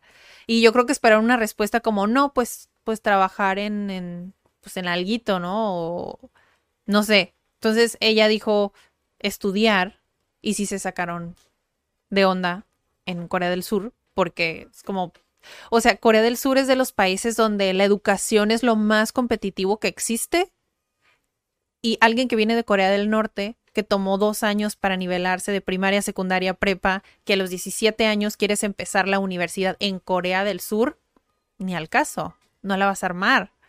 Se le dijeron, no, no, no, no vas a alcanzar los estándares que tenemos en Corea del Sur porque eres de Corea del Norte. Prácticamente eso le dijeron. Entonces, eso fue una motivación para ella para meterse más en los libros, porque eso era lo único que la motivaba y que le decía, sí puedes hacerlo. Y se me hace súper curioso que ella lo, lo platica así, ¿no? Que dice, cada ser humano que me topaba me decía que no podía hacerlo. Sí, no ibas a poder. Y los libros me dicen que sí, ¿no? Y, y es curioso porque ella, por ejemplo, comenta que a veces se le olvidaba comer. Sí, Y Jordan le, dice, le comenta, qué curioso, o sea, porque justamente vienes de un lugar donde tú pensarías que es el tipo de hambre que más tendrías, pero tú tenías hambre de conocimiento. Y le digo a Daniel, tiene todo el sentido del mundo, porque imagínate, o sea, imagínate que estuviste aislado del mundo por 15 años o más, ¿no? Sí, por 15 años estuviste aislado del mundo y de repente te llegan con una bomba de información, o sea, que todo el mundo es nuevo para ti. O sea, vuelves a ser niño, a descubrir todo, ¿sabes? Y vuelves a tener esa, sí, esa hambre de, de aprender más cosas. Cuando eres un bebé, cuando eres un niño, todo es aprender, aprender, aprender, aprender para después usarlo, ¿no? Por eso es que yo, yo siento que esa fue una gran fortaleza cuando la gente le decía no vas a poder, al contrario, porque es como lo haces al triple o, ¿sabes? Lo haces mucho más. Más cuando ella, en la perspectiva en la que, o sea, pasé hambre, o sea, fui esclava, tuve que pasar por un desierto que estaba congelado, tuve que hacer miles de pruebas para llegar a Corea del Sur, que tú me digas que no puedo, ya estoy aquí. Sí. ¿Sabes? Yo creo que sí lo vería como, o sea, ya pasé por un montón de cosas que no pueda simplemente, y cuando es algo que me gusta, leer y aprender, ¿cómo no la voy a hacer si es algo que me gusta? Sí. Pues me enfoco en eso y eso hago y lo hizo súper bien porque sí pudo entrar a la universidad. Y antes de brincar a lo de la universidad, que es una parte de la, de la última reflexión, también me llamó mucho la atención de que pasa mucho en Corea del Sur la, este rechazo social que tenía con, con ella por ser del Corea del Norte, ¿no? De hecho, habla sobre una experiencia que ella tuvo para poder encontrar a su hermana. Eh, tuvo que entrar como un tipo programa, por así decirlo, donde se le, do- se le denominó la Paris Hilton de Corea del Norte. Lo cual es súper irónico. Por el contraste. Irónico por el contraste. Sí. O sea, sabemos que Paris Hilton no, no pasó lo que ella pasó, ni. Bueno, Ni remotamente. sabe, ¿no? Pero Pero sí, o sea, ella entra a este programa con la intención específicamente de que estos programas de Corea del Sur eran, posiblemente eran, no sé si todavía sigan siendo vigentes, recordemos que esto ya pasó hace mucho tiempo, hace 10 años. hace 10 años, eh, muy famosos en China y en ciertas partes, pues, de Corea del Norte también, creo. En Corea del Norte, No, Corea del Norte no, no. no pueden transmitir algo que sea exterior. En otros países, creo que en Mongolia, creo que mencionó, o sea, en, En ciertos, Asia. ajá, en ciertos países de Asia, del norte. Y ella se metió a este programa para ver si su hermana, bueno, finalmente su hermana la encontró, o sea, vio el programa, ¿no? Pero lo que me llama mucho la atención de esta anécdota de cuando entró al programa fue que ella dice que fue muy afortunada de haber vivido lo que ella vivió. O sea, todo esto que les estamos diciendo, ella dice que fue afortunada, porque en este mismo programa habían otras personas que escaparon también de Corea del Norte y que a través de la experiencia de esas personas, ella se dio cuenta de que ella la vivió muy fácil a comparación de ellos.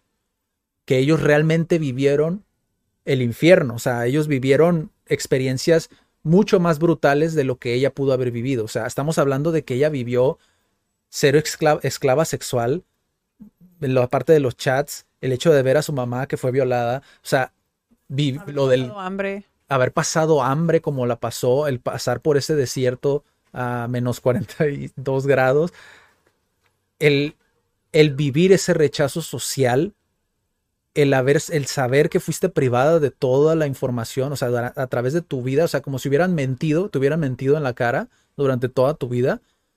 Y todavía ella dice que fue afortunada de haber vivido todo eso porque otras personas realmente lo vivieron mucho peor, puesto que ella no sabía esto, pero ella dice que muchas de esas personas dicen que en Corea del Norte presenciaron el canibalismo.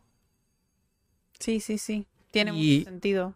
Y eso te deja entrever cuál es la situación realmente de Corea del Norte en este sentido, ¿sabes? Que exista canibalismo, o sea, estás hablando de que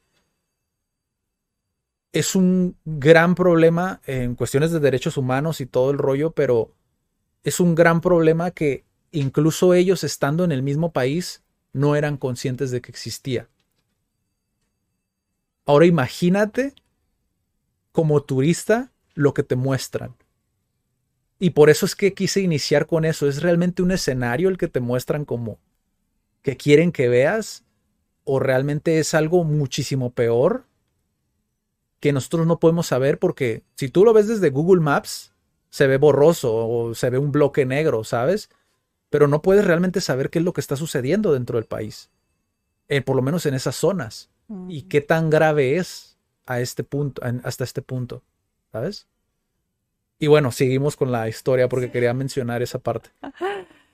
Bueno, y después de... A mí esa parte, digo, como persona dentro de la educación sí me llamó mucho toda ese...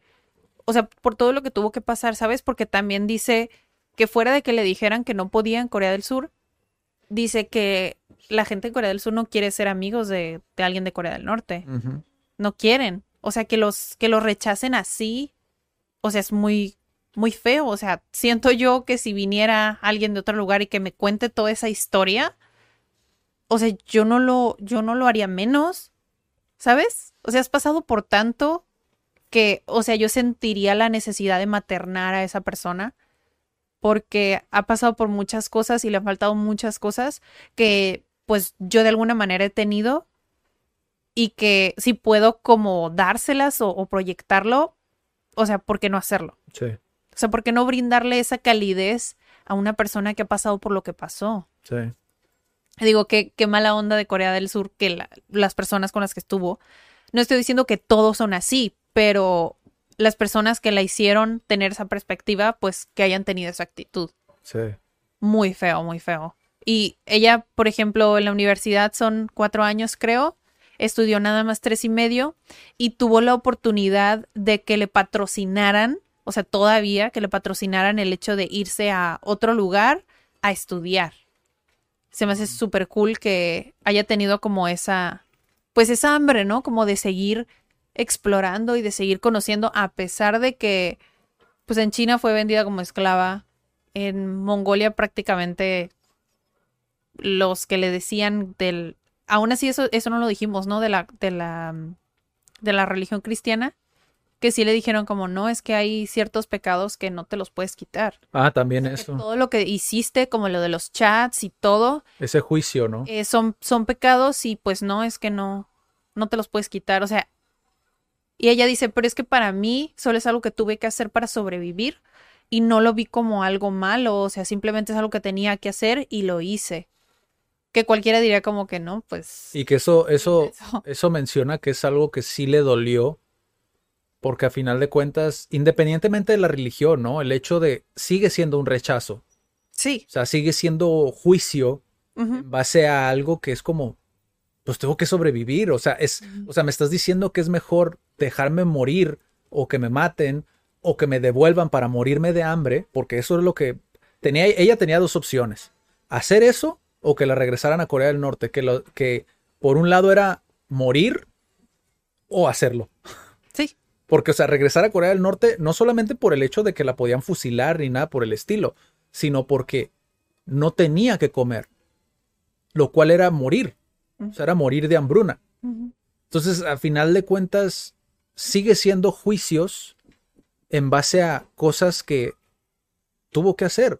Ahora, de parte de la religión, pues sí, pues puedes llegar a comprender que tengan esa parte hermética de no ver como pues la necesidad, ¿no? Por la que pasó y lo que tuvo que hacer, simplemente es algo que pues ella lo vio. Sí. O sea, es la única opción que ella tuvo. Creo que si hubiera tenido otra opción la hubiera tomado. Sí. O sea, una opción mejor. Pero de, de, parte de la sociedad, para mí eso es lo que más me llamó mucho la atención, porque, o sea, tú pensarías que es como, como sociedad, es como, dude, es un superhumano básicamente, ¿sabes? O sea, todo lo que vivió y mira, está aquí presente.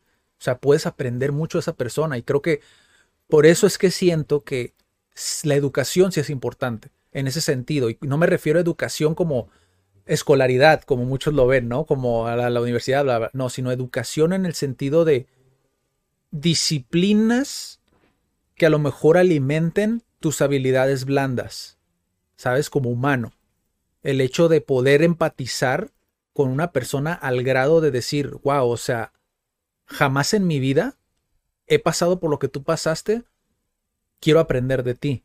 ¿sabes? Es como algo puedo aprender de ti.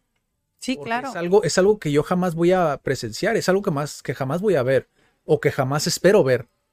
Cosa que también tiene que ver con el último, la última reflexión, ¿no? Pero por lo menos cuando hablamos de, de, de juicios en nuestra sociedad, quizá a lo mejor nosotros lo vivimos más superficialmente, ¿no?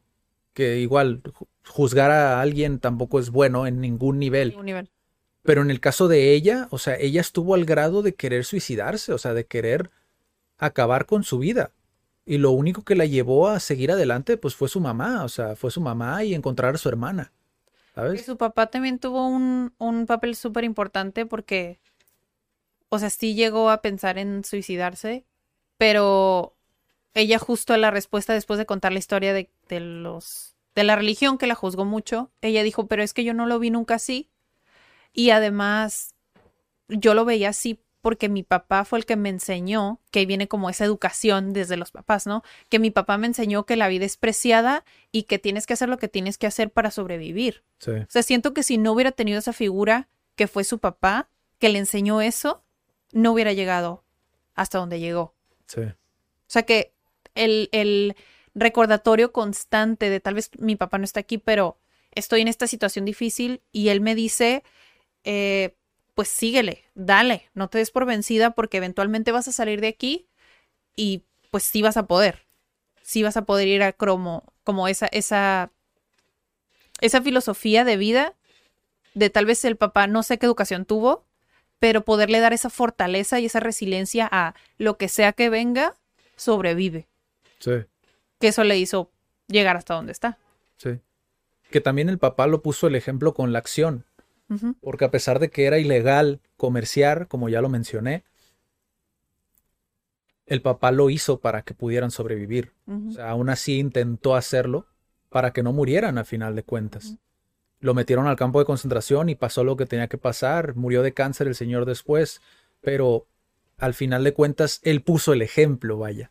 No solamente se quedó en una una enseñanza en palabras, Ajá. ¿no? Sino que realmente lo aprendió de ponerse él como el, el ejemplo, ¿sabes? Y creo que eso también, pues tuvo que ver mucho, creo que también es otro ejemplo, creo que Johnny es el ejemplo también del parenting, de la crianza. A lo mejor en casos extremos, Sí. pero a final de cuentas, ella, esas dos enseñanzas prácticamente le salvaron la vida. La parte de su mamá que lo mencioné, ¿no? De la parte más, más peligrosa de tu cuerpo es tu lengua. Porque quizá a lo mejor si ella hubiera hablado de más, hubiera dicho de más, pues posiblemente hubiera, hubiera muerto, no hubiera sobrevivido. Sí. Y su papá por esa parte es como, tienes que hacer lo que tienes que hacer. Do you, ¿no? Como dicen los estadounidenses. Entonces, también es otra, otra parte que, que le ayudó mucho. Ahora, cuando ella va a Estados Unidos, Sí. que es, está súper interesante también esa parte, porque tú pensarías, ok, soy libre, ¿no? Sí, se va, pues el sueño americano, tal vez todos se van a relacionar con el sueño americano, o tienen una idea. Sí, Y eh, Estados Unidos tiene una de las mejores, tiene de las mejores universidades del mundo. Tiene muchas y creo que a la que va ella también es una de las mejores. Y me parece súper curioso que pues ella tiene esta hambre, ¿no? Ya después de que pasa por lo que tiene que pasar, llega a una universidad, estudios superiores, y que aún así para ella no sea suficiente. O sea que ella quería seguir aprendiendo y a veces cuando empezaba en medio de clase, cuando empezaba a cuestionar muchas cosas, mm, da a entender como que le decían, no, no, no, este, no vayas por ahí, no, no, no, este, tu investigación no la lleves por acá.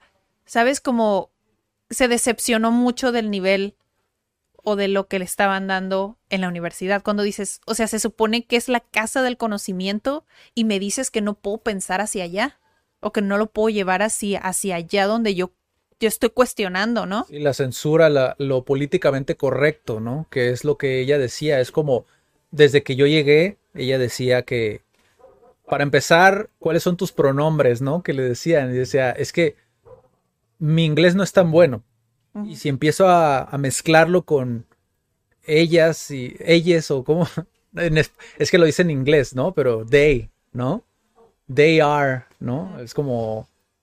eh, Todas estas cosas que para ella era complejidad extra o que estaba de más porque ella lo estaba viendo desde un punto de vista quizá lo mejor más extremo en el punto de, dude, sobreviví al régimen de Corea del Norte y me vienes a decir que cuáles son mis pronombres y cosas que me hacen invertir más energía y más tiempo y que realmente no me sirven en absoluto para yo poder desempeñarme en este área en concreto, en esta disciplina. Y lo cual se me hizo muy interesante porque ellos le decían, es como, no, no leas eso porque eso va a trigger, ¿cómo decía? Como, Ah, es que le dijeron que ciertas porque ella decidió estudiar human rights, Ajá. o sea, derechos humanos. Entonces, obviamente te vas a meter con temas muy intensos, ¿no? Sí. Entonces, a veces le, creo que le llegó un correo, no sé, el punto es que era como un approach, se acercaron a ella para decirle como, mira, esta materia está dentro del currículum, pero por lo que tú has pasado, este puede ser un detonador de detonador. detonador de, no sé, es que viene violencia, viene bla, bla, bla. Entonces ella así de, pero ¿de qué me hablas? Sí, es como Pasé yo, por todo eso. yo quiero aprender, es como me vale, ¿no? Es como, es- ya lo pasé, quiero aprender. Es como, se entiende obviamente que quieras cuidar, que no, no le dé una crisis, pero aún así, digo, Hay maneras de si se hacerlo. tomaran el tiempo de hablar con esa persona, de saber si está este, psicológicamente bien, Sí, o sea, ¿por qué no tomarte el tiempo de hacerlo para saber por qué está haciendo lo que está haciendo? De hecho, ella, por todo lo que pasó, por eso estaba estudiando eso. sí. Entonces, ¿por qué decirle que mejor no tome eso o que tenga cuidado con eso si va a ser un detonador para ella? O Sí. Sin querer, es como, es cuando dicen que cuando tienes buenas intenciones, pero a final de cuentas es como terminas complicando más las cosas o terminas frenando ese progreso, ¿no? Por querer tener esas buenas intenciones o tener esa, pues sí, ser políticamente correcto, que está muy de moda. Lo curioso de esto y el caso al por cual Jordan termina diciéndole, ¿sabes qué? Discúlpanos. Discúlpanos por, por, por no estar a la altura de esas expectativas, por, sí. Por el hecho de que tú hayas visto a la universidad en ese pedestal y nosotros no hayan cumplido con esas expectativas. ah, no, no cumplir por esas expectativas, no porque no seamos capaces, porque lo dice él, o sea, no porque no seamos capaces de hacerlo, sino porque queremos encajar en lo que es políticamente correcto Más fácil. por encima del conocimiento. Y eso es lo que es peligroso, dice, o sea, y esa, las instituciones como la universidad, dice, o sea, no eres una escuela técnica, es una universidad y en la universidad tienes que tratar humanidades, porque si no hay humanidades, no existe la universidad. Exacto. Y es lo que decía él, como, por eso decía, discúlpanos, ¿no? Incluso llora dentro de la Sí, entrevista. porque no estoy segura si Peterson formó parte de, de esta Él universidad. estudió ahí y dio clases en Harvard también. Ajá, exacto. No, pero no sé si dio clases también. O sea, lo vio como, como miembro y no sé si. Y aún así creo que lo ve como en la perspectiva de como profesor. Porque él es parte de alguien que tiene que dar una asignatura. Entonces se ve responsable. Y me encanta que Peterson se haya puesto en esa postura por pues, mi corazón docente. Que haya dado la cara, pues. Sí, Que haya dado la cara por otro episodio más. Porque es una responsabilidad ser educador.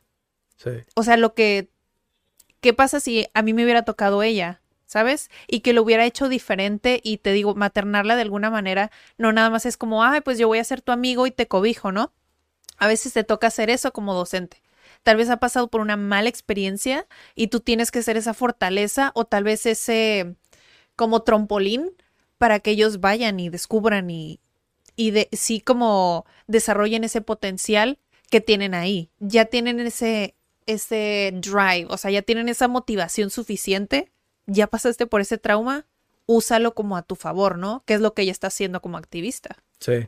que se me hace súper cool. Sí, y es que esa parte, ¿no? Creo que a veces se malinterpreta eso de maternar, ¿no? En ese sentido, o sea, maternar, materno, madre, no solamente se trata de, ahora sí, de mimar, ¿no?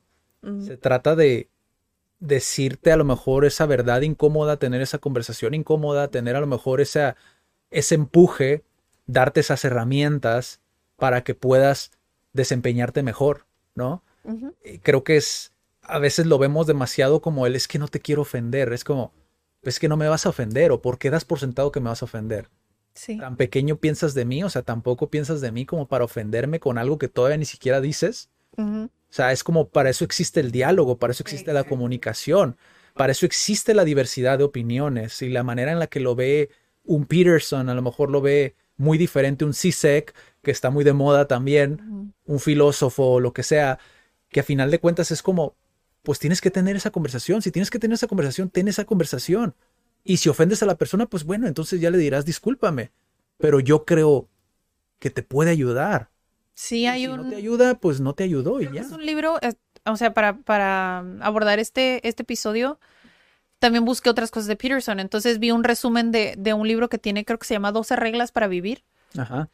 Y una de ellas es, es esa, pues, como el, el papá sí tiene que poner esos límites. Está cool que un papá quiera ser muy buena onda y que quiera ser su amigo, pero, o sea, el- la tarea del papá o de la mamá es, o sea, es nutrir, es darte las herramientas necesarias, no para que vayas y hagas lo que se te dé la gana, sino poner esos límites, porque a veces piensan que la crianza respetuosa es, ay, dejarlos hacer lo que quieran. No es simplemente, si lo vemos como una analogía, es como yo tengo este espacio, tengo un cuarto, ¿no? Entonces yo tengo que quitar las cosas de vidrio o tengo que poner ciertas cosas que te van a estimular dentro del cuarto, ¿sabes? Dentro del límite puedes explorar, puedes hacer lo que quieras dentro de este límite que yo te estoy poniendo, dentro del límite que estoy protegiendo porque yo soy el adulto responsable. Entonces, si te quieres salir, como, ahí no. ¿Sabes? Es como ponerlos en ese, en ese, en las condiciones aptas para que ellos solitos, pues crezcan.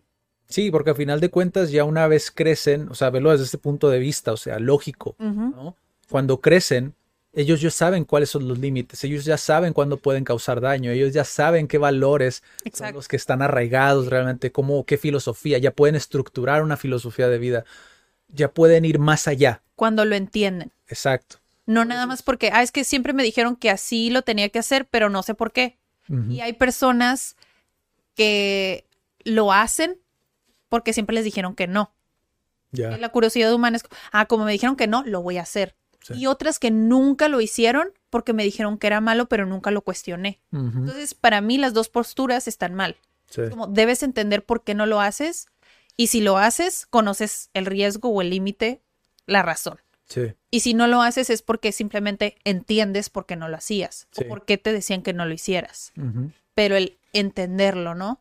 Que creo que por eso siento yo que tal vez la universidad le dijo como no, por aquí no, por esa falta que a veces existe en el sistema educativo de no te permiten pensar o no estamos acostumbrados a cuestionar, que es como puedo o no puedo, hasta dónde puedo.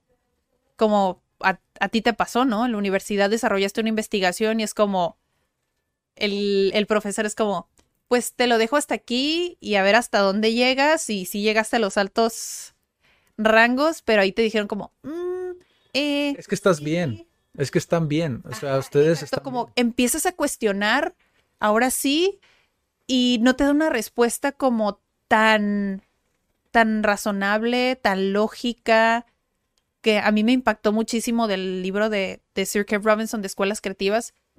La respuesta de, se leen todo el libro, ¿no? Léanse todo el libro y hay muchos problemas y lo que quieras.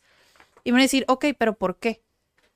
Porque siempre se ha hecho así. Es la única respuesta que me dio Sir Ken Robinson. Porque siempre ha sido así. Y ya. Sí.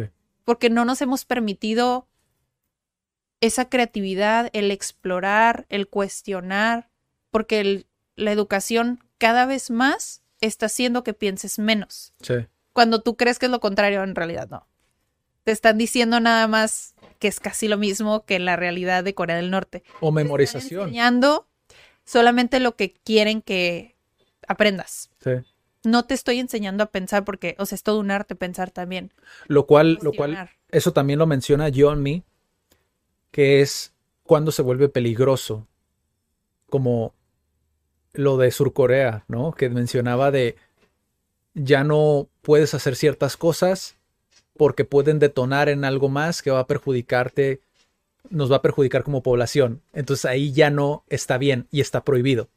Creo que eran como leaflets, como eran como panfletos, ¿no? Como que mandaban como propaganda a Corea del Norte para, para despertar a la gente, ¿no? Algo así le entendí yo, que mandaban como esto para despertar a la gente, pero después Corea del Sur empezó a prohibir eso. ¿Por qué? Porque después podía meterse en una guerra con Corea del Norte. Mm, Entonces dijeron, ah, ya no puedes, esa libertad de expresión que estás teniendo, ya no puedes tenerlo porque me vas a meter en un problema. Sí. Y como población yo tengo que cuidar a los míos. sí, Entonces e- ella dice, Y ¿hasta sentido. qué punto, hasta qué punto es lo mismo que hace Corea del Norte? exacto. Entonces dice, ahí es donde se vuelve algo peligroso, porque entonces quiere decir que somos libres hasta cierto punto. Cierto punto. Y por eso es que sí tenemos libertad, que es lo que va a la reflexión final, ¿no? Sí tenemos libertad, pero en otras cuestiones, como lo mencionábamos antes de grabar, ¿no? La libertad de a lo mejor ah, estar sujeto a lo socialmente aceptado, entonces ahí a lo mejor nuestra libertad es más reducida porque tenemos que encajar Sí. Y, realmente no somos libres, ¿no? Sí, Era lo que te hice una- un cuestionamiento en la mañana Ajá. que se sale un poco, no se sale un poco, pero sí se relaciona. Es como, por ejemplo, ahorita hace calor, ¿no? Y te dije, si tú tuvieras la opción eh, de ponerte vestido, te lo pondrías, ¿no? Sí, Me contestaste y me dijiste, pues tengo la opción, sí. pero igual como eres hombre, socialmente te verían raro o pensaría mucha gente que no tienes la opción porque eres hombre. Pero igual sí tienes la opción de ponértelo, Sí. ¿sabes? Igual decides no hacerlo por otras cuestiones, sí. pero el como el eso, ¿no? De lo que está correcto realmente. De hecho, en clase, en clase sí estaba cuestionando porque, por ejemplo, en Estados Unidos, la mayoría de las escuelas no llevan uniforme y nada más las privadas. Y aquí, en México, todos llevan uniforme, privada o pública, ¿no? Entonces a mí me causa conflicto, honestamente, que las niñas en formal tienen que llevar falda y los niños tienen que llevar un pantalón formal. Entonces es como, para empezar, una falda es más incómoda que un pantalón y porque obligan a las niñas a también exponerse así, Aunque es debatible, porque, porque hay muchas mujeres que podrían decir, no, al contrario, es súper cómodo. pues sí, muchas dirían es súper cómodo, sí, pero hay otros que no. Y aún así que esté, eso no importa, ¿no? O sea, si lo- se lo quieren poner, que se lo pongan. Pero lo que a mí no me gusta ¿no? es, ajá, es que es mandatorio. Ah, porque es niña va a usar tal cosa, porque es niño tal cosa. Es como, en la sociedad no es así. Bueno, más o menos, porque se ve un niño extraño si usa falda. Creo, pero- que, creo que dijimos un pochismo. Mandatory, eh, obligatorio, es obligatorio. No sé si se dice mandatorio realmente en español. Obligatorio. Pues sí, o sea, es obligatorio. Digo, por si nos a lo mejor eh, confundimos ahí. Pero a mí sí me causa mucho conflicto ese. Yo siento que en algún punto voy a tener que pelear con alguna escuela o algo así. que obligue a mi hija a llevar este falda. O no sé, igual ya es flexible. A lo Pero, mejor a ella le gusta, vuelvo a lo mismo. O sea, ajá. el ajá. problema aquí es que sea obligatorio, que en eso sí concuerdo mucho contigo, porque es como, ¿qué pasa si no quiero? ¿No? Entonces, ahí es como, ya no eres libre de poder... que entiendo el punto del uniforme a final de cuentas. O sea, a lo mejor cuando estaba más, más chavo, ah, sí, eh, sí renegaba a lo mejor mucho del uniforme, lo vas entendiendo conforme pasa el tiempo. Incluso se vuelve algo más equitativo si lo ves socialmente, porque no todos tienen tanta ropa como para... ¿Alguna vez te, explico, te explicaron tus papás por qué usábamos uniforme? Na- Jamás. Nunca. Yo me acuerdo que le pregunté a mi papá, no sé cuántos años tenía, ¿eh? Y yo recuerdo que le dije, es que porque tengo que usar uniforme, ¿no? Y me dice, y te digo, no sé cuántos años tenía, y me dice, es que es para que no se vea la clase social. Porque hay personas que tienen más dinero, otros que no tienen tanto dinero, y para que no se note en la ropa, usamos uniforme. Y desde ahí ya no volví a cuestionar usar un uniforme porque dije, ay, sí es cierto, ¿qué tal que si alguien se siente pues menos y, y eso de alguna manera le ayuda a que no se sienta así, ¿no? Sí. Y ya, dejé de cuestionarlo porque lo entendí.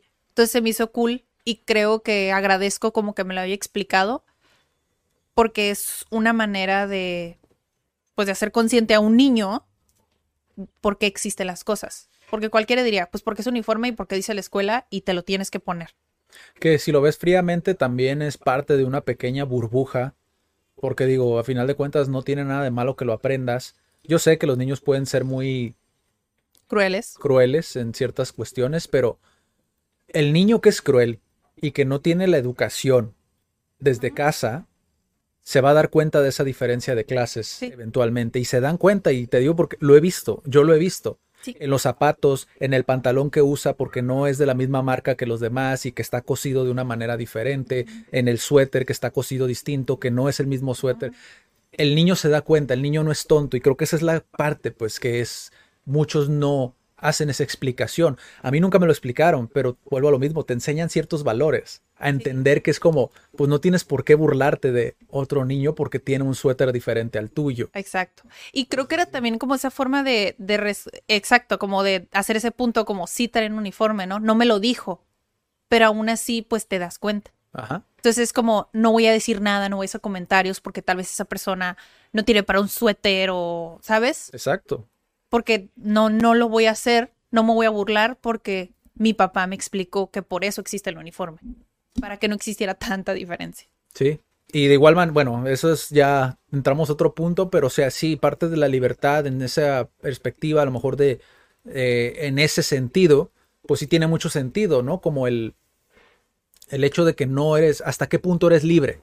Que era una de las cosas que tú, de las reflexiones que tú tuviste con el caso de Johnny, ¿no? Que sí, o sea, hasta dónde, porque te digo, llegas idealmente para mí un, un nivel, un nivel universitario es cuestionarte, o sea, es cuestionar, que estaría muy ideal, muy cool que fuera desde chiquitos, ¿no? Pero se supone que un nivel alto, porque así se le dice, un nivel alto que es educativo, pues te deje, te deje cuestionar, ¿no? Te deje, pues esa libertad intelectual de cuestionar diferentes filosofías o diferentes maneras de pensar para saber con qué quedarnos, porque según yo, para mí el objetivo de la educación es volvernos mejores como seres humanos. Entonces, si no te permiten eso, entonces ¿para qué existe la escuela? Y ella sí, ya al final como, sí dice que para ella estudiar la universidad fue un desperdicio de tiempo y dinero. Que para muchos es así. Para mí a veces es así porque por muchas cosas, ¿no? Ya lo hemos platicado en otros episodios, a veces falta de organización, de comunicación, de vocación, de currículums mal hechos. O sea, son muchas cositas que a veces dices, a veces no lo vale. A veces no vale pagar tanto dinero porque hay escuelas carísimas y a veces no vale invertir tanto tu tiempo porque hay muchas cosas que puedes hacer sin estar inscrito en una escuela. Ahorita, bueno, los que tienen el poder del Internet, pues pueden aprender muchísimas cosas que no necesitan estar sujetos como a una universidad. Sí. Entonces, a mí también, yo también sentí esa conexión con Peterson, como es, híjole, un, un nivel universitario que te decepcione así. Y aún así ella estudió el máster todavía. O sea, ella no se quedó como con eso, ¿no? Y se fue a Irlanda. Se fue a Irlanda para seguir estudiando. Y ahí fue cuando, creo que fue, no sé qué tipo de conferencia dio, pero se inscribió para dar un speech, para dar un discurso Se volvió viral, ¿no?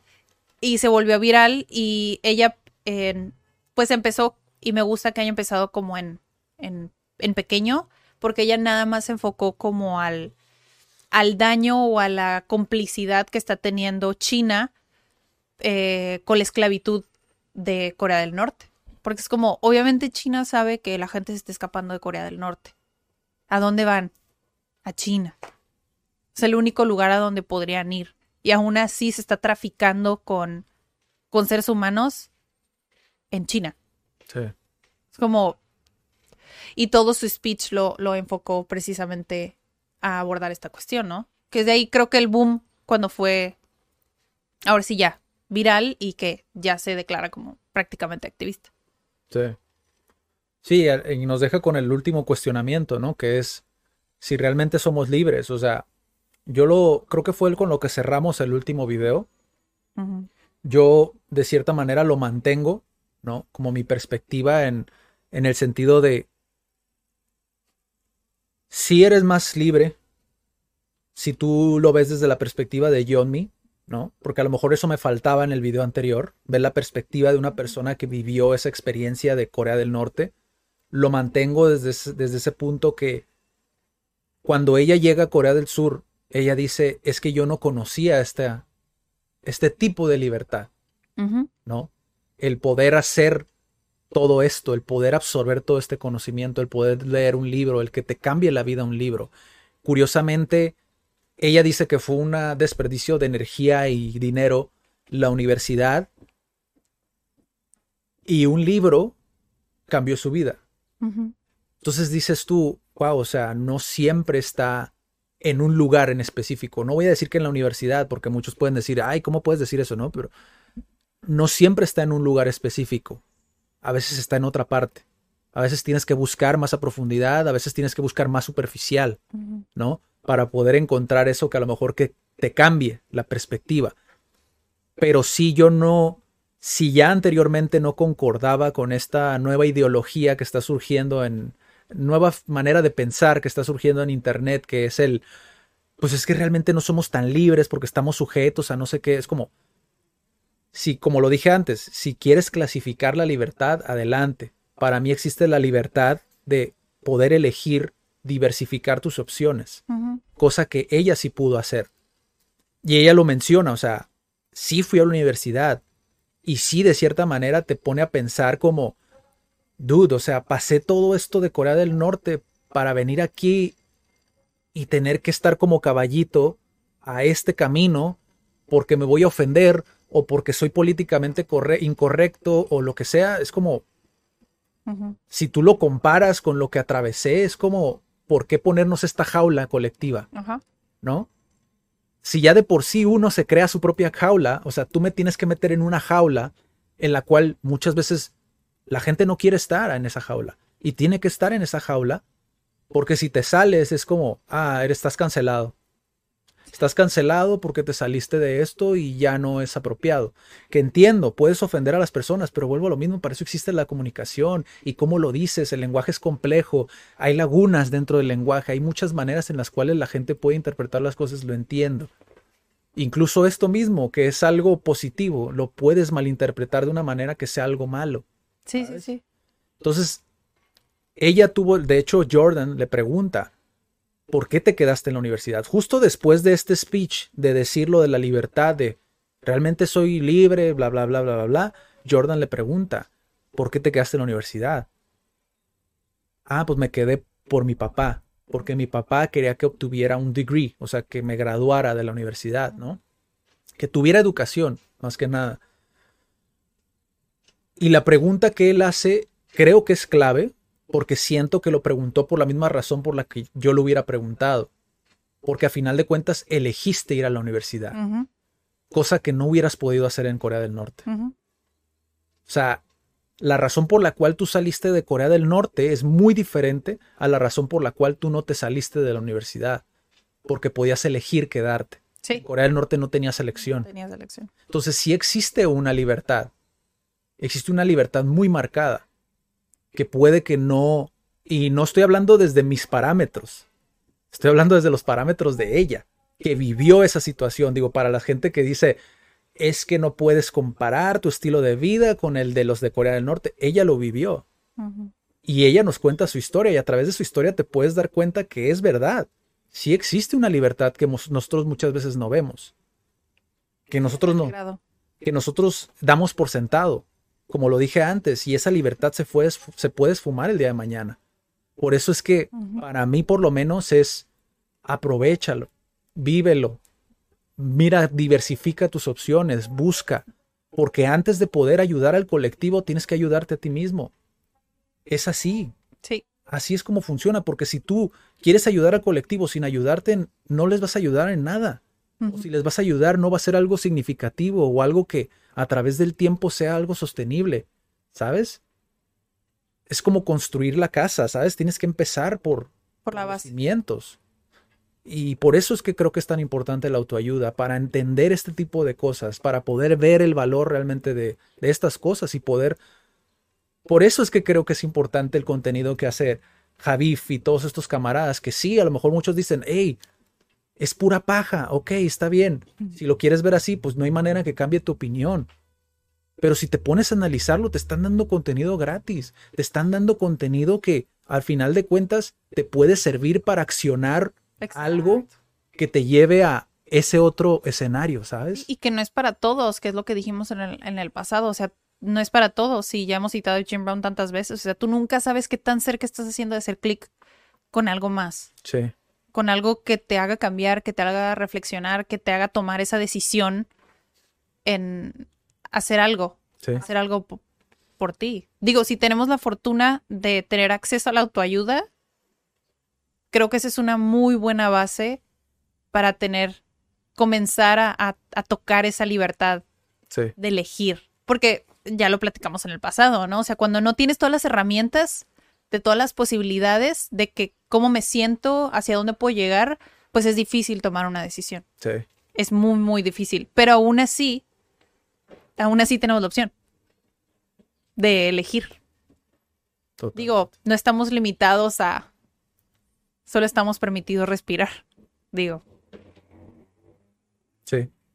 Y por último, vi los comentarios del video de Jordan Peterson y, y de John Me Park.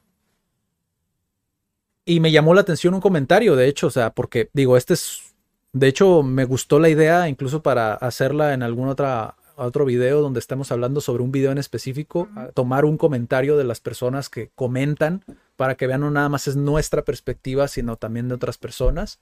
Y el comentario decía, estamos tan acostumbrados que necesitamos a, un, a una coreana, estamos tan acostumbrados que necesitamos a una coreana del norte que nos explique lo que la libertad es.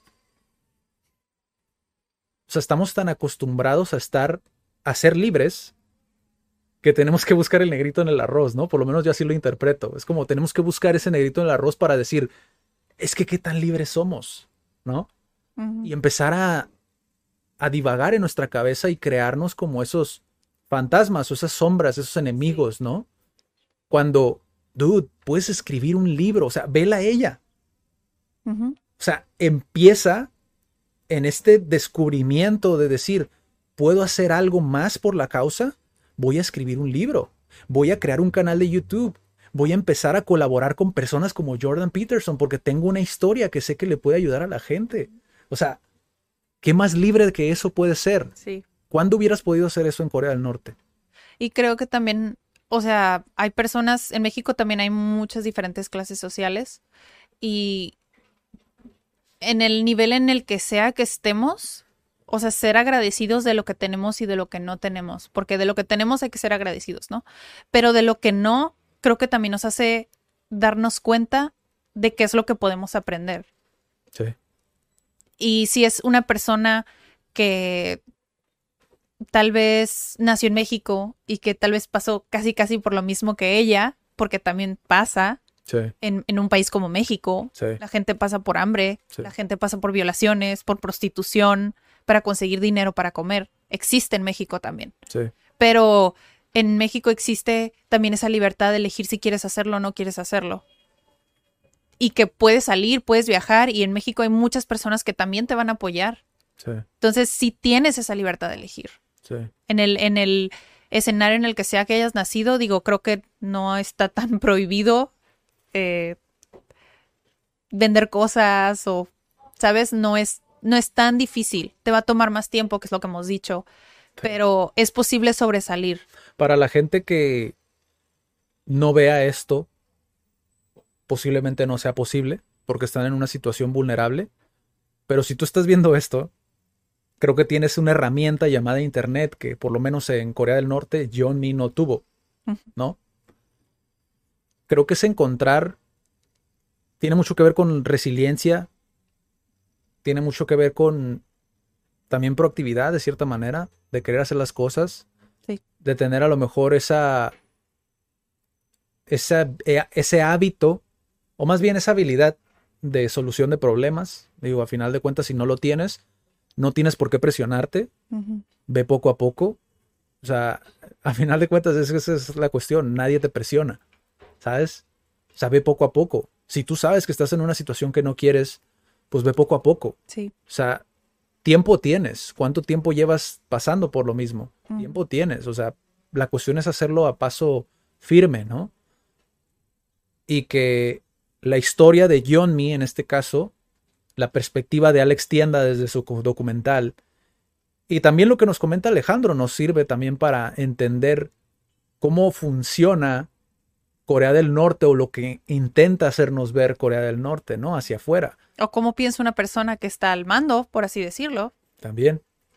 Entonces, vayan a ver los videos. De igual manera, el de John Me es con Jordan Peterson, se llama Escaping North Korea.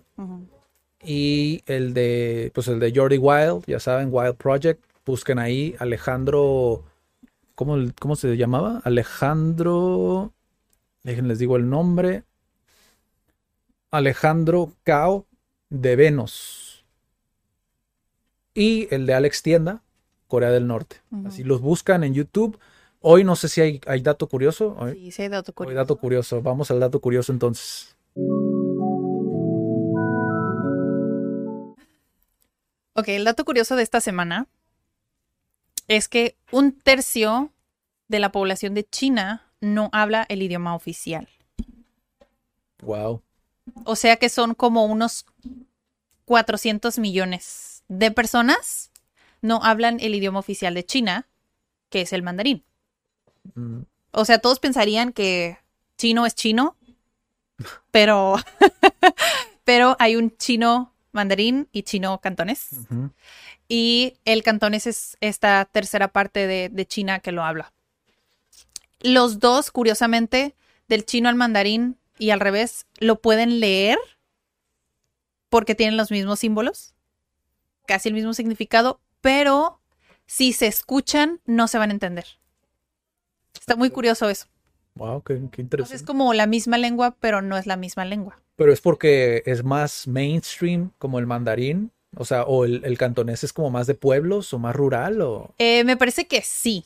De hecho, a la poca experiencia que tuve en contacto con uno de los miembros CAT, me explica que hay un chino, eh, idioma chino que es como el tradicional, y hay otro que es más simplificado. Ajá. Pero ese creo que es porque simplemente una manera de hacerlo más simple. Ok. Nada más. Pero no estoy segura dónde es que se habla más, más cantones. Creo que es más al sur. Parecido, algo así. Pero sí, tiene, tiene una, una razón de por qué. Y es porque, así de, estoy viendo mis notas. Ajá. Porque hay mucha diversificación de lenguas, o sea, de dialectos. Entonces, es por eso que a veces no, no se puede lograr que todos hablen el idioma oficial de China. Porque hay tantas personas y hay tantas regiones y hay tantos dialectos que es difícil lograr que toda la población, iba a decir población, toda la población este, hable el idioma oficial. Wow. Bueno, pues ese fue el dato curioso de esta semana por Daniela Barrera. Y pues no nos queda más que invitarlos, si es que se vieron primero este video, igual vayan a ver el anterior. Digo, es, interesante porque también hay muchos datos. De hecho, por eso te pregunté si iba a haber dato curioso, porque hay muchos datos curiosos en este video. Sí, muchísimos. Entonces, vayan a ver el otro video si no lo vieron. Y eh, pues síganos en YouTube, en el canal. Ahí pueden ver toda la lista de reproducción un poquito más cómodo que en Facebook, creo yo. Es un poquito más cómodo de navegar en, YouTube. Ahí pueden ver todos los videos. Recuerden que también pueden ver el podcast en Spotify como Cat Podcast. Y nos vemos en el próximo video. Cuídense mucho. Bye.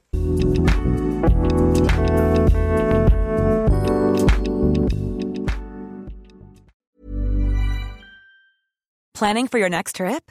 Elevate your travel style with Quince. Quince has all the jet setting essentials you'll want for your next getaway, like European linen, premium luggage options, buttery soft Italian leather bags, and so much more. And is all priced at 50 to 80% less than similar brands. Plus, Quince only works with factories that use safe and ethical manufacturing practices. Pack your bags with high-quality essentials you'll be wearing for vacations to come with Quince. Go to quince.com/pack for free shipping and 365-day returns.